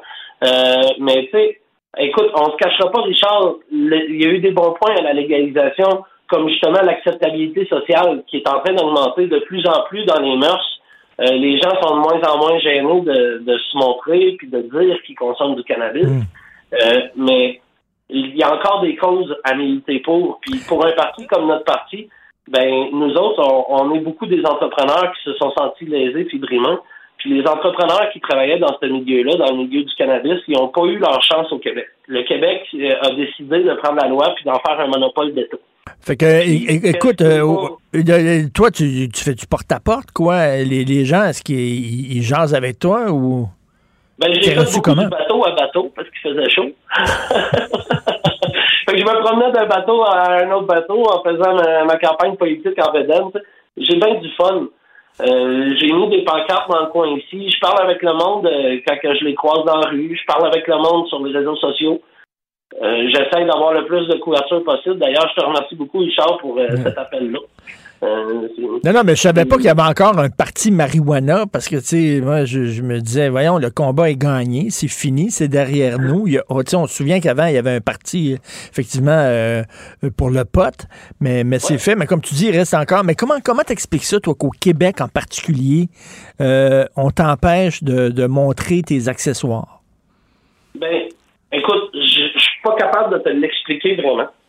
Parce que j'ai fait toutes les démarches pour essayer de comprendre puis d'essayer d'approcher le gouvernement, puis le gouvernement m'a gardé les portes fermées. Alors que moi, je pensais que quand un entrepreneur a un problème comme moi, au moins, le gouvernement devrait s'asseoir avec moi puis m'écouter. Euh, Mais si tu faisais des affaires, moi, le mur que j'ai frappé, c'est la santé publique du Québec. Euh, puis, euh, c'est là où est-ce que je me suis rendu compte que la santé publique du Québec venait interférer dans une loi euh, par rapport à des substances contrôlées. qui normalement doit être beaucoup plus de juridiction fédérale. Puis je trouve que c'est un problème à ce niveau-là que le gouvernement fédéral ait laissé le, le, le contrôle d'une matière contrôlée, comme le cannabis, à une province. Parce que non seulement ça, mais il y a de la judiciarisation des citoyens, alors que la, le, voyons, l'âme de la loi sur la légalisation, c'était d'arrêter de judiciariser les citoyens. Hmm. Tu sais, Richard, qu'ici au Québec, il y a des jeunes de 18 à 21 ans qui sont des adultes, qui ont le droit de voter, qui ont le droit de s'acheter des armes à feu, mais ils n'ont pas le droit de décider s'ils peuvent s'acheter un joint. C'est un précédent euh, C'est vrai, c'est vrai, c'est vrai. Il faut le dire, c'est vrai que c'est 21 ans, alors que tu es, majeur à 18 ans. Euh, puis d'ailleurs, quand tu vas dans une SQDC, euh, tu n'as pas le droit de demander des conseils au gars qui est là. Le, le gars qui, qui te vend du pot, il n'a pas le droit de dire, ben, tu sais, euh, moi, je te suggérais tel pot plutôt que tel autre, il est un peu plus doux. Tu commences à fumer, je te suggérais celui-là. Tu sais, Ils n'ont pas le droit. C'est contre la loi. Ils peuvent pas te conseiller. Et ça, ça c'est toutes des. On va, va pas se le cacher, quand l'alcool a été euh, déprohibé, euh, c'était pareil. Euh, c'est juste qu'on est dans une société qui est quand même plus avancée. Puis le but de la loi, c'était de rendre ça accessible à tous les gens pour combattre le crime organisé, le garder loin des jeunes. Puis là, tu as des jeunes de 18 à 21 ans qui sont obligés d'aller sur le marché noir pour s'acheter du cannabis. Puis ça, ça garde le crime organisé proche des 16-17 ans aussi. Là. Ben, écoute, les gens qui veulent voir tes accessoires, là, qui veulent voir euh, tes- les, les bangs que tu vends, là, ils vont où? Ben, au Québec, euh, il faudrait qu'ils aillent dans des boutiques euh, spécialisées pour accessoires quand ils en reçoivent. Euh, au Québec, vous pouvez pas vraiment voir mes pièces. Ben, même pas sur ton site Malheureusement. Internet. Non, c'est illégal. C'est illégal. Voyons donc. C'est illégal. Voyons, c'est illégal. Attends une minute, il y a Pornhub. Tu peux voir là, des gens baiser, faire des gangbangs puis tout ça, mais tu peux pas montrer tes bangs. Ben, je t'invite, Richard, à aller lire euh, la loi sur le cannabis du Québec, les articles 50 à 55. OK, donc tu peux Puis, euh, faire... c'est- c'est complètement illégal. J'ai pas le droit de montrer ça parce que ça serait fra- faire la promotion du cannabis. Donc. Bon, tu peux montrer sur Internet. Même si, le- Attends, mais là, si tu la peux, personne a plus de 18 ans, elle peut pas aller voir mes pièces. tu peux montrer sur Internet quelqu'un qui fait une pipe sur une Pornhub, mais tu peux pas montrer, toi, quelqu'un qui fait des pipes pour fumer. Pas le droit. Exactement. Et tu comprends maintenant pourquoi je me présente en politique. Ben, écoute, je te comprends. Euh, ben, c'est très intéressant. Merci beaucoup, Hugo Beaumont-Tremblay. Puis il y a combien de candidats pour le Parti marijuana? Pour le Parti marijuana, on est huit candidats au Québec et il y en a trois dans le reste du Canada. Puis il faut savoir qu'en 2019, le Parti marijuana n'a présenté qu'un seul candidat. Fait qu'il y a des militants qui reviennent parce qu'il y a des incohérences, puis parce qu'on n'a pas d'ouverture des gouvernements euh, face à ces incohérences. Bon, ben écoute, euh, bonne fin de campagne. Il va falloir que tu te mettes une petite laine. là. Tu peux pas faire ça en bédaine. Il commence à faire froid. Merci. Merci, Hugo Beaumont-Tremblay. Euh, Ben, ben intéressant. Puis bonne chance avec... Euh, avec tu es un entrepreneur. Tu arrives, tu as eu une de bonne idée. euh, pourquoi, soudainement, on mettrait les bâtons dans les roues? Donc, Hugo Beaumont-Tremblay qui fait des pipes, mais des pipes en verre. Merci Richard, passe une belle journée. Martineau, il n'y a pas le temps pour la controverse. Il a jamais coulé l'eau sous les ponts. C'est lui qui la verse. Vous écoutez Martineau. Cube, Cube Radio. Alors, nous parlons à Normand Lester, blogueur Journal de Montréal, Journal de Québec, animateur ici du balado Normand Lester raconte. Peux-tu croire, Normand, qu'en 2021, il y a encore des gens qui associent la loi 101 et la loi 96 maintenant, qui est la mise à jour de la loi 101, au nazisme, à la Gestapo? Peux-tu croire Eh ça? oui, Et, et c'est quelqu'un, euh, Madame Maître Goldwater, c'est une Québécoise en plus de ça qui, euh, qui bien sûr est bien intégrée à, à la société. Elle a animé des émissions de télévision en français. Je je comprends pas euh, pourquoi elle dit des choses aussi aussi terribles. Et puis ben j'espère qu'elle va s'excuser. Mais on en est revenu là à la situation ben, qui a été toujours l'affrontement entre les Anglais et les Français au Canada. Ça date de 1760. J'ai écrit le livre noir du Canada anglais en trois volumes où j'ai ré- résumé ça. Puis là, ben, je m'aperçois que hein, j'ai écrit ce- ces livres-là il y a trois, il y a, il y a 20 ans, en, en, en 2001. Puis là, je m'aperçois qu'en 2021, la situation est exactement semblable. Notre loi sur la laïcité ici, là, qui euh, fait, des, fait des maladies de peau au Canada anglais, ben, la France a une loi semblable, la Hollande, il y a plusieurs pays en Europe, des pays développés, et puis, ben, moi, ce qui me choque un peu, c'est que, il me semble que le président français aurait pu, euh, euh, M. Macron aurait pu faire une déclaration de solidarité avec François Legault en disant, ben, nous aussi, on a une, une loi semblable. Et je pense qu'on ne met pas assez l'accent euh, pour s'opposer à ça au, Québec, de dire, ben voilà, nous, on a une loi sur la, la laïcité, mais euh, la plupart des pays développés en Europe ont des lois semblables. Ben oui. Et on le voit aujourd'hui avec le sondage léger, cette question-là, qui est une question, comme on dit en bon français, loadée, OK? La fameuse question du débat anglais, euh, avec une introduction le disant, ben, c'est entendu, cela va de soi que ce sont des lois racistes et discriminatoires. Alors, euh, au Canada anglais, on juge que cette question-là était tout à fait légitime. Donc, maintenant, on se cache même plus pour nous traiter de racistes. Non, et puis ça a été approuvé, hein, parce que ben, on, ne savait pas ça euh, tout de suite là après euh, euh, le débat des chefs, mais ça a été approuvé par des équipes de la CBC, de CTV, de Global, de tous ceux qui ont tous les réseaux de télévision qui ont participé au débat anglais ont approuvé ces questions-là. Mais c'est l'attitude qui a toujours été euh, dominante au Canada anglais et on est confronté avec ça. Mais qu'est-ce que tu veux, malheureusement, et toi tu le notais, je pense encore dans ta chronique hier, on est une race de peureux. Ben on accepte ça et puis on va voir là, quel va être le, à, l'élection, qu'est-ce qui va arriver. Mais, mais ça va être évidemment tous les anglo-ethniques au Québec votent massivement pour le Parti libéral. C'est le c'est leur parti et malheureusement, du côté francophone, on est divisé, nous, en trois partis politiques. Alors, peut-être qu'un jour, si on veut vraiment être efficace, il faudrait peut-être faire un rassemblement, un, nouveau rassemblement pour l'indépendance nationale qui regrouperait le PQ, la CAQ et puis euh, Québec solidaire, mais c'est pas pour demain la veille. C'est pas pour demain. Écoute, aujourd'hui, tu écris, tu signes une chronique passionnante sur l'ancien patron des services secrets saoudiens. Donc, il, connaît beaucoup de secrets, lui, de la famille royale en Arabie saoudite, qui s'est réfugié au Canada, je ne savais pas, en 2017. Oui, ben voilà. Et puis là, euh, ces secrets-là, euh, bien sûr, euh, le, le, nouveau prince héritier, Mohamed bin Salman, ça l'embête beaucoup que euh, donc cet, cet homme-là réfugié au Canada, Al-Jibri, les possède. Il a essayé même d'envoyer une équipe de tueurs ici qui a été refoulée à l'aéroport de Toronto. Ah, au même moment où ils ont tué, cette équipe de tueurs-là a tué Jamal Khashoggi, le journaliste là, qui euh, était impliqué dans le conflit avec euh, de la famille princière.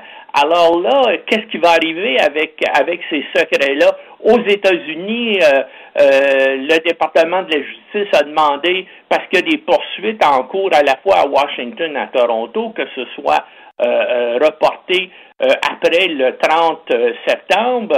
Est-ce que le Canada va faire de même? Et quels sont ces secrets-là? Une chose qui est sûre, comme on lui a accordé le statut de réfugié politique au Canada, le Service canadien du renseignement de sécurité, nos services secrets, sont probablement allés voir Al-Jabri pour lui dire, ben nous, euh, si tu veux rester ici, il faut que tu nous racontes un peu. Ben oui les secrets de la famille. C'est peut-être pour ça, tu te rappelles, il y a deux ans, justement, le prince héritier d'Arabie saoudite, Mohamed Ben Salman, avait fait une colère terrible contre Trudeau, contre le gouvernement canadien. Puis tout à coup, une fois qu'Al-Jibri est arrivé à Toronto, l'Arabie saoudite ne dit plus rien sur le Canada. peut-être que MBS que euh, Justin Trudeau connaît euh, beaucoup de secrets épouvantables sur la famille. Mais écoute, il emmène large la famille. Euh, la famille saoudienne, la famille royale d'Arabie Saoudite parce qu'ils ont envoyé une équipe de tueurs au Canada pour tuer ce gars-là. euh, exactement. En 1918, ils ont été refoulés à l'aéroport par euh, aux douanes euh, canadiennes parce que les, les gens ont trouvé, ben, ben, premièrement, il y avait du, probablement qu'ils avaient été alertés par la CIA ou les services secrets américains que cette équipe-là arrivait ici, puis là, ben, ils ont trouvé des choses euh, euh, drôles dans leur euh, dans leur valise, notamment de, l'équipement pour faire de la dissection. Hein? On avait démembré. Ah, attends une minute, il allait le démembrer comme l'autre, là.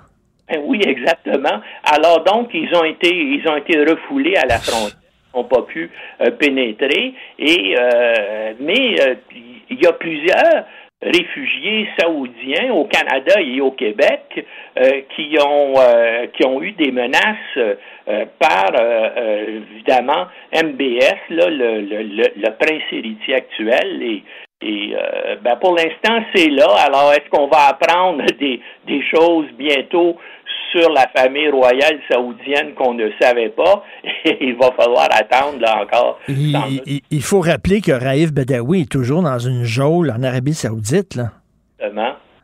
Et, puis, évidemment, euh, euh, euh, sa femme est, maintenant candidat du, du bloc. Ben oui.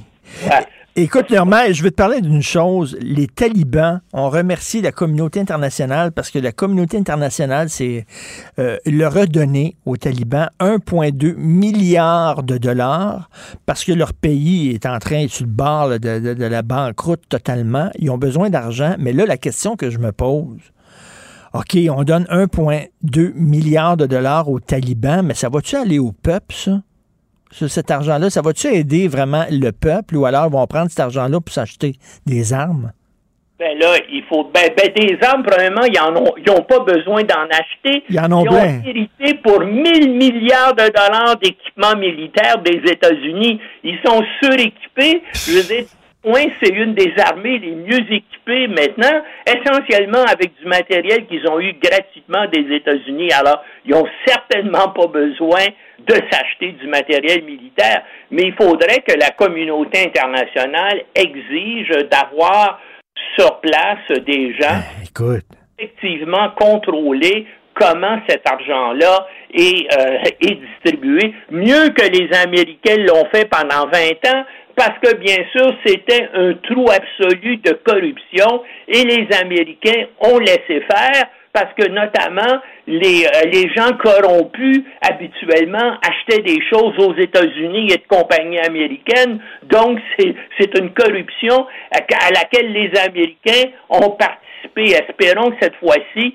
que la communauté internationale, effectivement, avec l'argent qu'on met là-dedans, qui ait des équipes euh, de, euh, de surveillance et de contrôle. Mais moi, je suis un gars plutôt pessimiste dans ces affaires. Eh, écoute, Normand, euh, pendant la Deuxième Guerre mondiale, quand les nazis, l'armée allemande occupé, envahit la France, l'Angleterre a coulé la flotte française parce qu'elle ne voulait pas que ces bateaux-là servent à l'armée allemande. Donc, ils ont coulé les bateaux français. Veux-tu bien me dire comment ça se fait les Américains n'ont pas saboté leurs armes avant de sacrer d'Afghanistan? Ben, ils en ont, ils, ont saboté euh, euh, euh, les armes qu'ils pouvaient rejoindre, notamment à l'aéroport de Kaboul. Ils ont, ils ont aussi en partie dynamité des véhicules et tout ça. Mais tout ça s'est effondré extrêmement rapidement. Pensez-y, là, on, on, dit 11 jours, que tout ça s'est effondré en 11 jours. Mais dans le fond, c'est en 72 heures après, au moment de la crise de Kandahar, que tout ça s'est effondré. C'est un événement probablement unique dans l'histoire militaire de l'humanité qu'une armée de 300 000 hommes se soit complètement aplatie en 72 heures.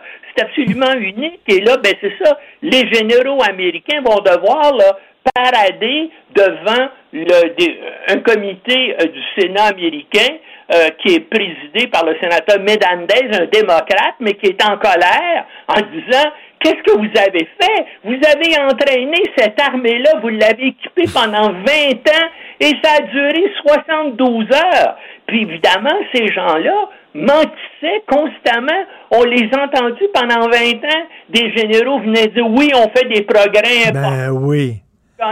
Puis remarque, les généraux canadiens disaient la même chose. Ils étaient aussi menteurs que les Américains. Ils disaient, oui, à Kandahar, on contrôle tout ça, et là, ça va bien, puis on fait des progrès. Kandahar, ça a été un des endroits qui a complètement implosé sans aucune bataille. Tout le monde s'est rendu, puis ils ont donné des armes aux talibans. Non, c'est vraiment ce qu'on vit là, ce que l'humiliation épouvantable que vivent les, les forces armées américaines, c'est quelque chose. Non, mais l'armée, l'armée afghane ne voulait pas se défendre finalement. Ils ont jeté les armes, puis bonjour, bonsoir. Ben oui, ils sont, ils sont pas battus. Oui, mais c'est comme des. Ils, se considéraient comme des traîtres. Qu'est-ce que tu veux? Ils, ce sont, ce sont des, euh, des musulmans, hein, c'est un pays à 99% musulmans. Puis là, ils se, ils se battaient contre des chrétiens étrangers leurs valeurs, ben, notamment leur attitude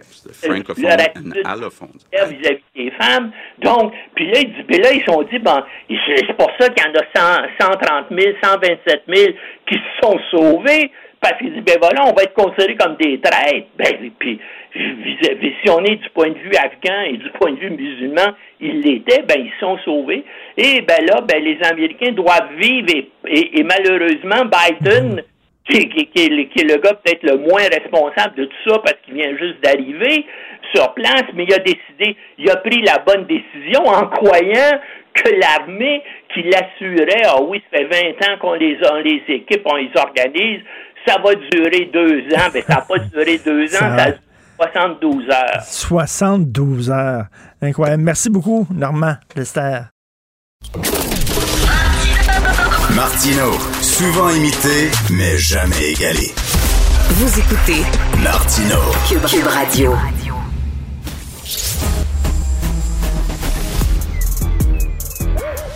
Mathieu Bocoté. Il représente un segment très important de l'opinion publique. Richard Martineau. Tu vis sur quelle planète? La rencontre. Je regarde ça et là, je me dis, mais c'est de la comédie. C'est hallucinant. La rencontre. Bocoté. Martineau.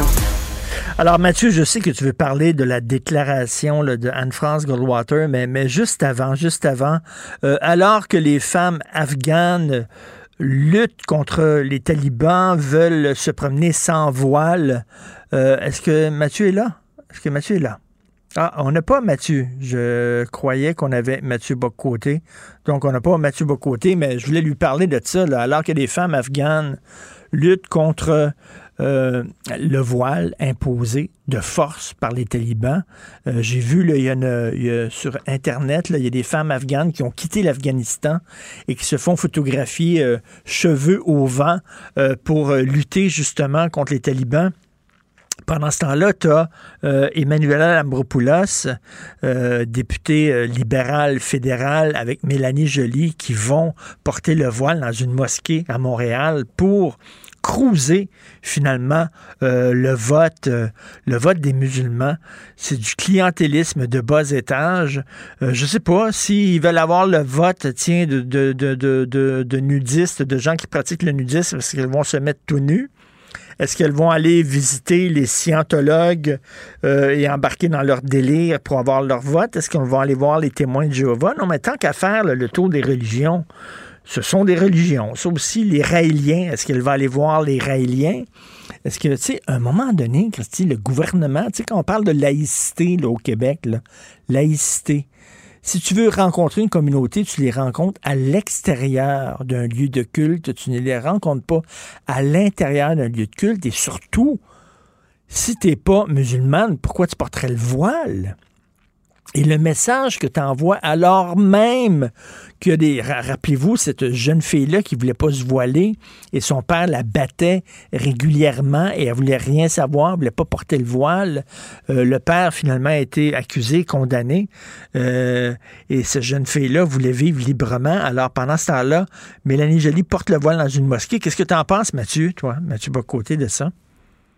Ben, moi, la, normalisation du voile dans notre société me semble étrange en tant que telle. Le fait qu'on doive le tolérer, c'est une chose. Euh, dans l'espace, dans les institutions publiques, je, je, suis favorable à la laïcité, c'est pas un secret.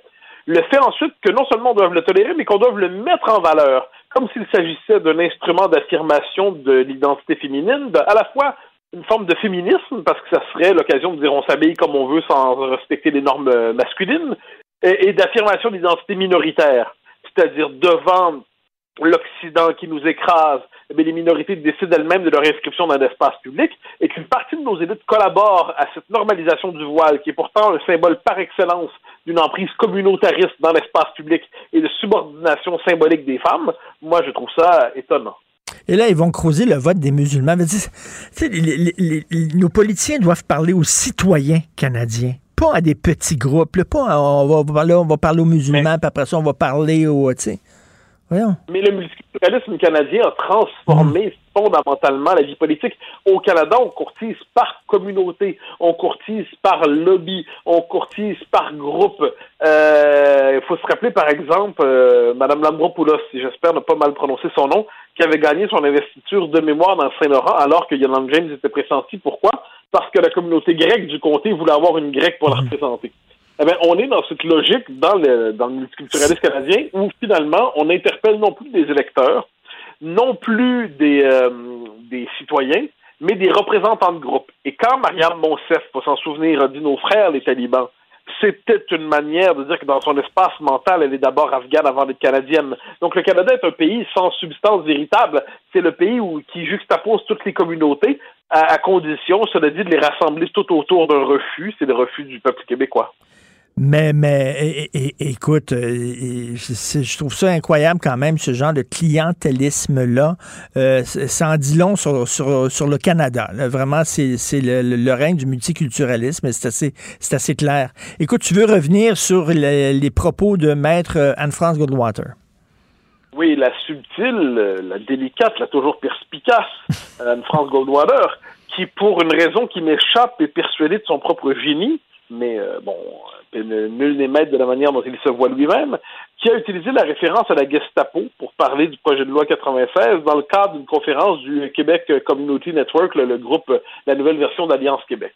Ensuite, elle nous a dit que c'est pas vraiment ce qu'elle avait voulu dire. Donc, une référence à la Gestapo, comme ça, échappée dans la conversation. Euh, c'est une nazification des lois linguistiques québécoises. Nulle surprise, parce que cette nazification, nous y sommes habitués. Cette nazification fait partie de l'ordre des choses au Canada. Euh, quand c'était pas la nazification, ça peut être aussi quelquefois euh, les États-Unis de l'époque de la discrimination. Euh, on a toujours une référence, mais la référence au nazisme est utilisée pour qualifier un projet de loi qui, dans les faits, on s'entend, est cul de jatte, il est euh, manchot et il est édenté. Le projet de loi 96. eh bien, pour Mme Goldwater, la référence au nazisme est légitime. Ensuite, elle nous explique que c'est pas ce qu'elle a voulu dire dans le fond. Ah ben, qu'est-ce qu'elle voulait dire alors? Et elle dit, en tant que juive, je ressens ça ainsi. Ben, un instant. Premièrement, cette prétention au monopole de l'identité juive est assez gênante. Je précise, soit en passant, que la communauté juive organisée elle-même, le CIJA, a condamné cette instrumentalisation de la mémoire de la Shoah, la mémoire de l'Holocauste, la mémoire du nazisme pour faire le projet, le procès de la loi 96. Mais moi, ce qui me frappe à travers ça, c'est que c'est banal c'est banal. ces propos-là sont constants dans l'histoire du nationalisme québécois. La volonté de s'affirmer même minimalement est toujours interprétée à la lumière d'une horreur disponible. Et le Troisième Reich c'est la mémoire souvent utilisée pour faire le procès du nationalisme québécois. Dans les années 90, c'était aussi le nationalisme serbe. Il y a eu l'Afrique du Sud pour certains. Il y a la ségrégation. Et c'est banal. Quelquefois, certains vont dire, vous savez, la référence au nazisme est un peu polémique. Ben oui, effectivement. Donc là, on se dit, bon, on va essayer d'éviter les gros mots. Mais sur le fond des choses, c'est la même chose qu'on a entendu au débat en anglais. Sur le fond des choses, c'est cette idée qu'il y aura un système de discrimination généralisée et institutionnalisé au Québec. Bon. Eh bien, à un moment donné, il faut quand même voir les choses telles qu'elles sont telles qu'elles sont, c'est-à-dire c'est une haine normalisée. Nous le savons, la haine du Québec n'est pas un discours haineux, c'est une manifestation d'humanisme. Écoute, on se souvient dans les années 70, quand ils ont adopté la loi 101, le, gouvernement péquiste, Aislinn, qui était caricaturiste pour de Gazette, euh, faisait des dessins montrant Louise Baudouin en Ilsa, la Louve DSS, avec un fouet dans les mains, avec le petit, le petit chapeau avec l'insigne euh, de la croix gammée. Là. Oui, c'est pas la première fois. Puis on se souvient que Lucien Bouchard et euh, Jacques Parizeau avaient été aussi nazifiés. Euh, ils avaient leur poursuivi le type, puis ils avaient gagné de mémoire. Mais cette nazification, ça fait partie, je dirais presque du euh, de, la structure mentale du Canada anglais lorsque vient le temps de parler du Québec, et plus encore de nos rhodésiens locaux. à, référence historique, référence ennemie, mais celle-là, je la trouve plutôt juste. Donc, notre minorité rhodésienne, chez nous, euh, qui est euh, qui est en fait euh, l'extension de la majorité canadienne anglaise au Québec, eh bien, n'a jamais toléré la remise en question du système mis en place dans les suites de la conquête. Et quand, à partir des années 60, il y a eu une relative remise en question avec la Révolution tranquille, elle a toujours interprété cette affirmation au fait qu'on pouvait être maître chez nous enfin, hein, comme une forme de spoliation. Conrad Black avait dit de la Révolution tranquille que c'était, derrière la social-démocratie, c'est un système de spoliation des richesses d'une élite méritante, euh, l'élite du Golden Square Mile, et puis par une collection de francophones paumés qui misaient finalement sur l'État provincial pour être capable de dévaliser leur minorité riche. Bon, Euh, c'est- pas surprenant, mais ce qui puis là on entend beaucoup dans le cadre de la campagne actuelle, c'est assez amusant. Tout le monde dit le Québec et le Canada ont jamais été aussi éloignés, tout ça, faut en tenir compte.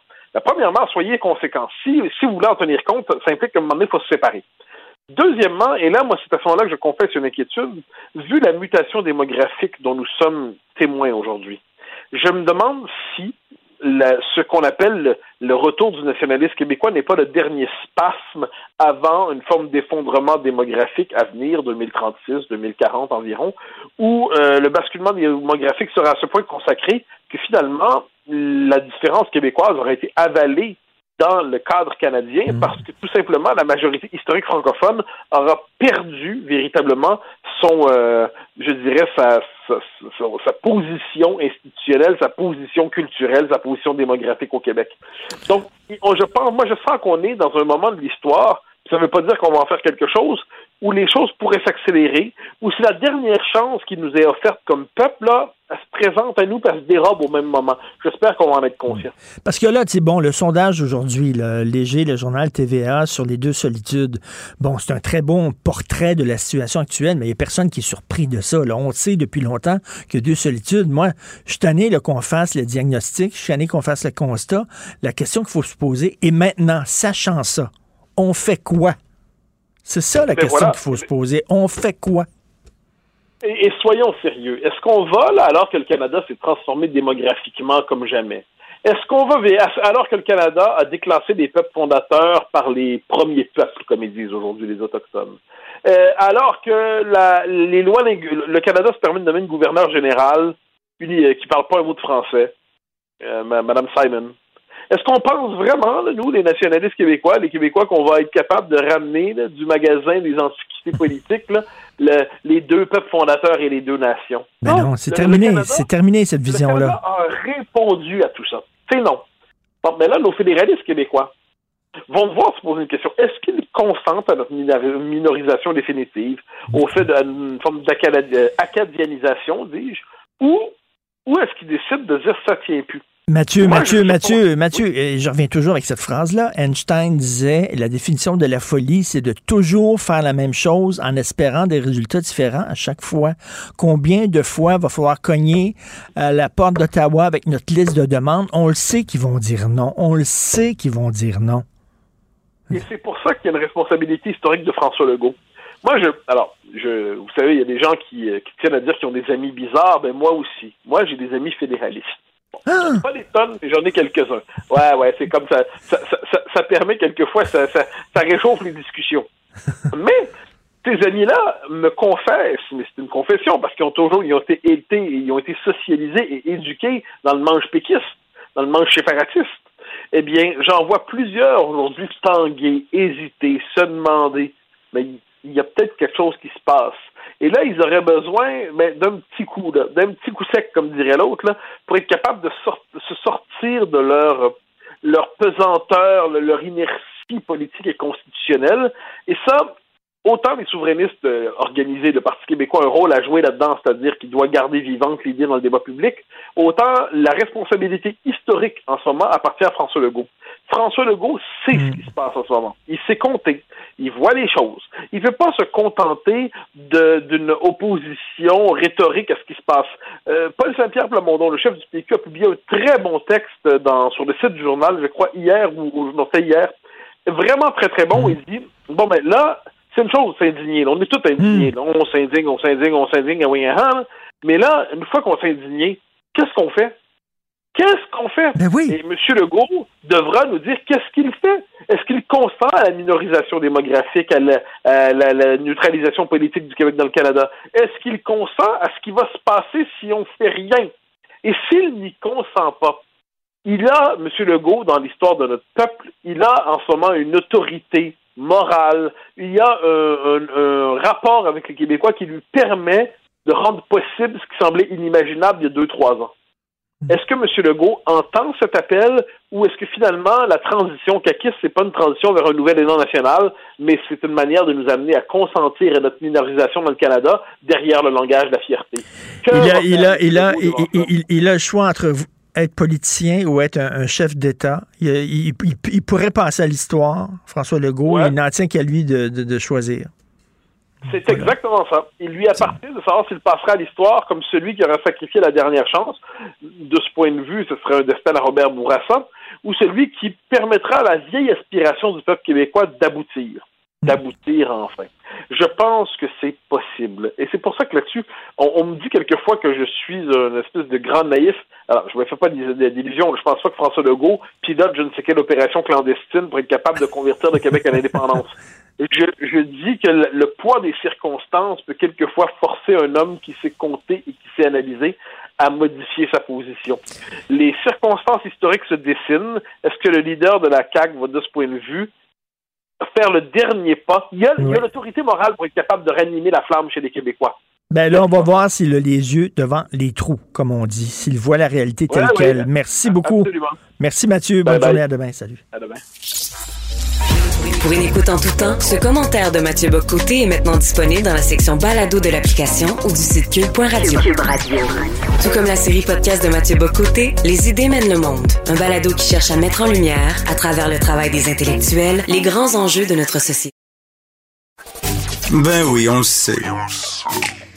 Martineau, ça n'a pas de bon sens comme il est bon. Vous écoutez Martineau. Cube Radio. Alors, on a vu cette semaine qu'il y a 19 000 personnes qui sont sur une liste d'attente. euh, Ils attendent de voir un psy, soit dans le privé, soit dans le public. Ça prend entre six mois et deux ans avoir rendez-vous avec un psy. Là, il y a des gens qui, à défaut de pouvoir rencontrer un psy, un psychologue, psychiatre, ce qu'ils font, c'est qu'ils vont voir des coachs de vie. Alors, euh, est-ce que c'est une bonne chose? Moi, j'ai j'ai un peu ridiculisé ça, mais tu sais, les coachs de vie, c'est comme dans n'importe quelle autre profession. Il y a là-dedans des coucous. Il y a des gens qui s'improvisent coach de vie, puis je les laisserai même pas euh, coacher mon chien. Mais il y en a d'autres qui sont vraiment sérieux. Euh, donc, on va parler avec une coach de vie qui est sérieuse, qui est Marie-Christine Savard. Elle est coach de vie, éducatrice spécialisée, euh, aussi auteure conférencière. Bonjour, Marie-Christine. Allô? Allô? Allô, Richard? Allô, ben c'est vrai qu'il y, a- il y a un peu de tout et n'importe quoi là, dans, dans, le- dans le sac de coach de vie. Malheureusement, oui, parce qu'il suffit juste, euh, j'en l'entends souvent, ah, j'ai passé à travers telle telle épreuve et là, maintenant, je veux aider les gens qui ont traversé la même chose que moi, dans le fond. Et oui, ça peut apporter du bon, mais ça prend plus de connaissances que ça pour pouvoir vraiment aider quelqu'un. C'est ça, on va laisser de côté là, ceux qui se contentent de dire Ah, c'est toi le champion, vise les étoiles, t'es capable, etc. et qui arrivent avec des phrases toutes faites qui ont l'air euh, d'être sorties d'un biscuit chinois. Là. On va oublier ça, on va parler des vrais coachs de vie. Ben, premièrement, quelle est toi ta formation, Marie-Christine? Ben, en fait, moi, je suis éducatrice spécialisée. J'ai une, forme, une technique en éducation spécialisée, mais j'ai aussi un bac en psychologie. Donc, euh, puis j'ai aussi suivi une formation en PNL, euh, une approche que j'adore d'ailleurs, mais qui rejoint un petit peu l'approche cognitivo C'est quoi PNL? Excuse-moi, PNL, c'est quoi? La programmation neurolinguistique. OK. OK, donc une formation en PNL, donc, euh, mais il y, a- des gens, malheureusement, tu sais, euh, c'est pas tout le monde qui peut se, qui peuvent se dire médecin. hein. Euh, tu dois avoir des, des- des études, être reconnu par le Collège des médecins pour te dire médecin, pour pouvoir pratiquer la médecine. Malheureusement, c'est pas comme ça dans le domaine des coachs de vie. N'importe qui peut s'improviser coach de vie. En effet, oui. euh, c'est comme je disais tantôt, il suffit juste d'avoir traversé une épreuve pour pouvoir, après ça, s'improviser coach pour pouvoir aider là, les autres euh, en retour. Là. C'est ça, de dire, hey, euh, porte un collier de noisetier, puis ça va te faire du bien, euh, etc. Je pense pas que ça, ça aide vraiment, mais à quoi ça sert un coach de vie? C'est-tu quelqu'un, là, quand tu manques de gaz un peu, quand tu pas confiance en toi, tout ça, tu l'appelles, puis elle te dit, elle, t'es capable, vas-y, go, go, go. C'est ça? Ouais, ça prend plus que ça, disons. Dans ce cas, moi, c'est pas ma façon de travailler à moi. Euh, moi, en tant qu'éducatrice euh, bachelière aussi en psycho, ben moi, je, oui, je travaille beaucoup. Euh, ben ma spécialité, c'est la gestion des émotions. Euh, c'est d'essayer de, de faire comprendre aux gens c'est quoi qui fait qu'on vit toutes sortes d'émotions. Puis ensuite, c'est plus facile de pouvoir travailler à, à mieux les gérer. Mais je travaille beaucoup, beaucoup au niveau de la confiance en soi, au niveau de, l'estime de soi. Euh, donc, euh, mais c'est pas tout de dire à quelqu'un go go go, t'es capable. Faut vraiment tout défaire là, les vieilles croyances limitantes qui sont derrière tout ça. Puis là, c'est là mon rôle. Moi, j'accompagne, je donne des outils, je fais, j'offre du soutien, mais je travaille beaucoup, là, c'est ça, au niveau des croyances limitantes. Quelle est la différence entre un coach de vie et un psy? Écoute, moi, à un moment donné, il y a plusieurs années de ça, j'ai eu un, petit passage un peu difficile après une rupture qui était difficile. Donc, suis mm-hmm. allé consulter, je suis allé voir un, psy et, euh, et je le trouvais, tu sais, il parlait pas. Il disait rien, il m'écoutait. Ça, ça m'aidait pas pantoute. Le fait que finalement, après deux, trois fois, j'ai arrêté. Là. Euh, c'est quoi la différence entre un psy et un coach de vie? C'est drôle que tu parles de ça parce que la majorité des gens qui viennent me consulter me disent ah, moi là je veux pas voir un psychologue il fait il fait m'écouter puis il dit rien. Ben Mais c'est pas tous les psychologues qui ont cette approche là. c'est juste que ça a donné comme ça. Mais oui les gens euh, sont contents parce que moi j'interagis beaucoup avec les gens, je pose beaucoup de questions donc. Mais la différence entre un psychologue et un coach dans le fond les psychologues, évidemment, vont avoir fait plus d'études. Ils connaissent plus l'être humain.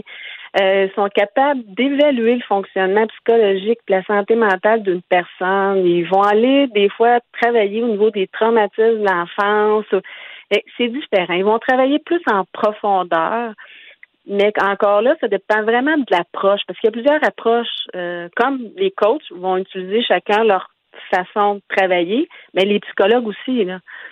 Là, sûrement que tu es tombé sur un psychologue qui a une approche plus psychodynamique, donc ils vont écouter, ils diront pas grand-chose. de temps en temps, elle fait mm De temps en temps, je, oui, je, j'écoute ce que tu dis. Je me demandais s'il dormait. Mais, mais euh, toi, je dis, si je veux parler à quelqu'un qui m'écoute pas, j'ai ma blonde pour ça. non, c'est pas vrai. Non, Sophie, je t'adore. Euh, mais, mais écoute, euh, toi, donc, tu fonctionnes, c'est quoi? C'est par téléphone, c'est en personne, c'est par Zoom? Ben, les trois. J'ai déjà utilisé les trois. J'avais un client qui m'a euh, contacté. Il habitait à Gatineau. Il dit, moi, j'ai déjà fait ça par téléphone. Il dit, je suis très à l'aise. Bon, Parfait. Ben, on a, il m'avait envoyé des chèques, trois séances d'avance, puis on a fait ça par téléphone. Ça a super bien fonctionné.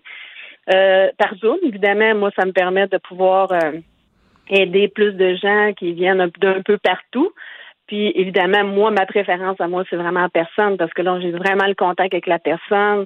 Là, il y a l'énergie qui qui circule mieux. Moi, je, travaille beaucoup avec le non-verbal parce que entre une personne dit et ce qu'elle veut dire, parce que toujours d'aller chercher le message en dessous, hein, d'aller mm. au deuxième niveau, de, dans le fond, d'entendre ce qui est pas dit, ce que la personne ne dit pas. Et euh, sauf que là, ça, c'est plus facilitant quand la personne est devant moi. Mais, mais Marie-Christine, on s'entend que si quelqu'un a vraiment une dépression sévère ou même des, des, des problèmes peut-être de schizophrénie, tout ça, c'est pas l'idée du siècle d'aller voir un coach de vie. Là. ces gens-là ont besoin d'aller mm. voir des psys. Là. Euh, il faut faire la différence entre les deux. Là. Ben, j'ai déjà j'ai des clients qui souffrent de schizophrénie, bipolarité, mais moi je suis pas là pour soigner la maladie. Là. Pas. Moi je suis là pour les accompagner, à essayer de trouver des moyens, des solutions pour qu'ils vivent mieux avec leur maladie. Moi, je suis pas là pour soigner la maladie. C'est pas moi qui va leur dire euh, mm. prends tel ou tel médicament à telle dose. Moi, je vais dire OK, là, s'il y a des règlements de ta médication, on va voir ton médecin. Là. Mais moi, je vais être là, OK, ça, c'est plus difficile, qu'est-ce qu'on peut faire? Je vais donner des outils, puis la personne, ça va lui permettre de mieux vivre avec la maladie. Mais est-ce que c'est dangereux pour toi? C'est-à-dire, est-ce que tu pourrais être poursuivi par un ordre professionnel en disant, ben là, elle dit que elle peut faire la job d'un psy alors qu'elle n'est pas psy, elle n'est pas reconnue comme psy. Il faut que tu fasses attention, là. Oui, ben c'est pour ça. Nous, là, euh, nous, dans le fond, notre, notre travail comme coach, c'est de faire de l'accompagnement, de faire du soutien. On peut faire de la gestion de crise, on peut faire euh, du, de l'accompagnement pour les couples, mais on n'est pas là pour soigner. C'est là toute la différence. Là. Et donc, euh, c'est pas seulement là, des gens, comme je disais, l'idée qu'on a d'un coach de vie, c'est t'es capable, vas-y, c'est que quand, des fois tu as besoin d'être encouragé et tout ça dans tes projets, tu te, tu te limites pas à ça. Non, non, non, non, pas du tout. Au contraire. en tout cas, pas, moi, je peux pas parler pour les autres parce que je suis pas à leur place, mais moi, c'est pas ma façon de travailler. Moi, je vais plus y aller. Quelqu'un me dit, ah là, j'aimerais ça, ou même des fois, ils, ils savent même pas quoi. OK, on va aller creuser c'est quoi les intérêts, mais s'ils me disent, moi, je suis pas capable, qu'est-ce qui te fait dire que tu n'es pas capable?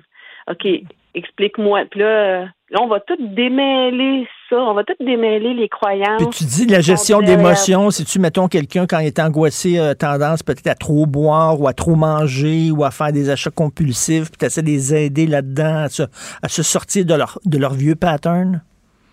C'est rare que j'ai des euh, clients qui viennent me consulter parce que oui, j'en ai eu avec un problème d'alcool ou de la drogue, mais moi, je vais travailler encore là au niveau des croyances parce qu'il y a une croyance limitante derrière la, consommation, que ce soit de drogue, d'alcool, l'achat compulsif et tout.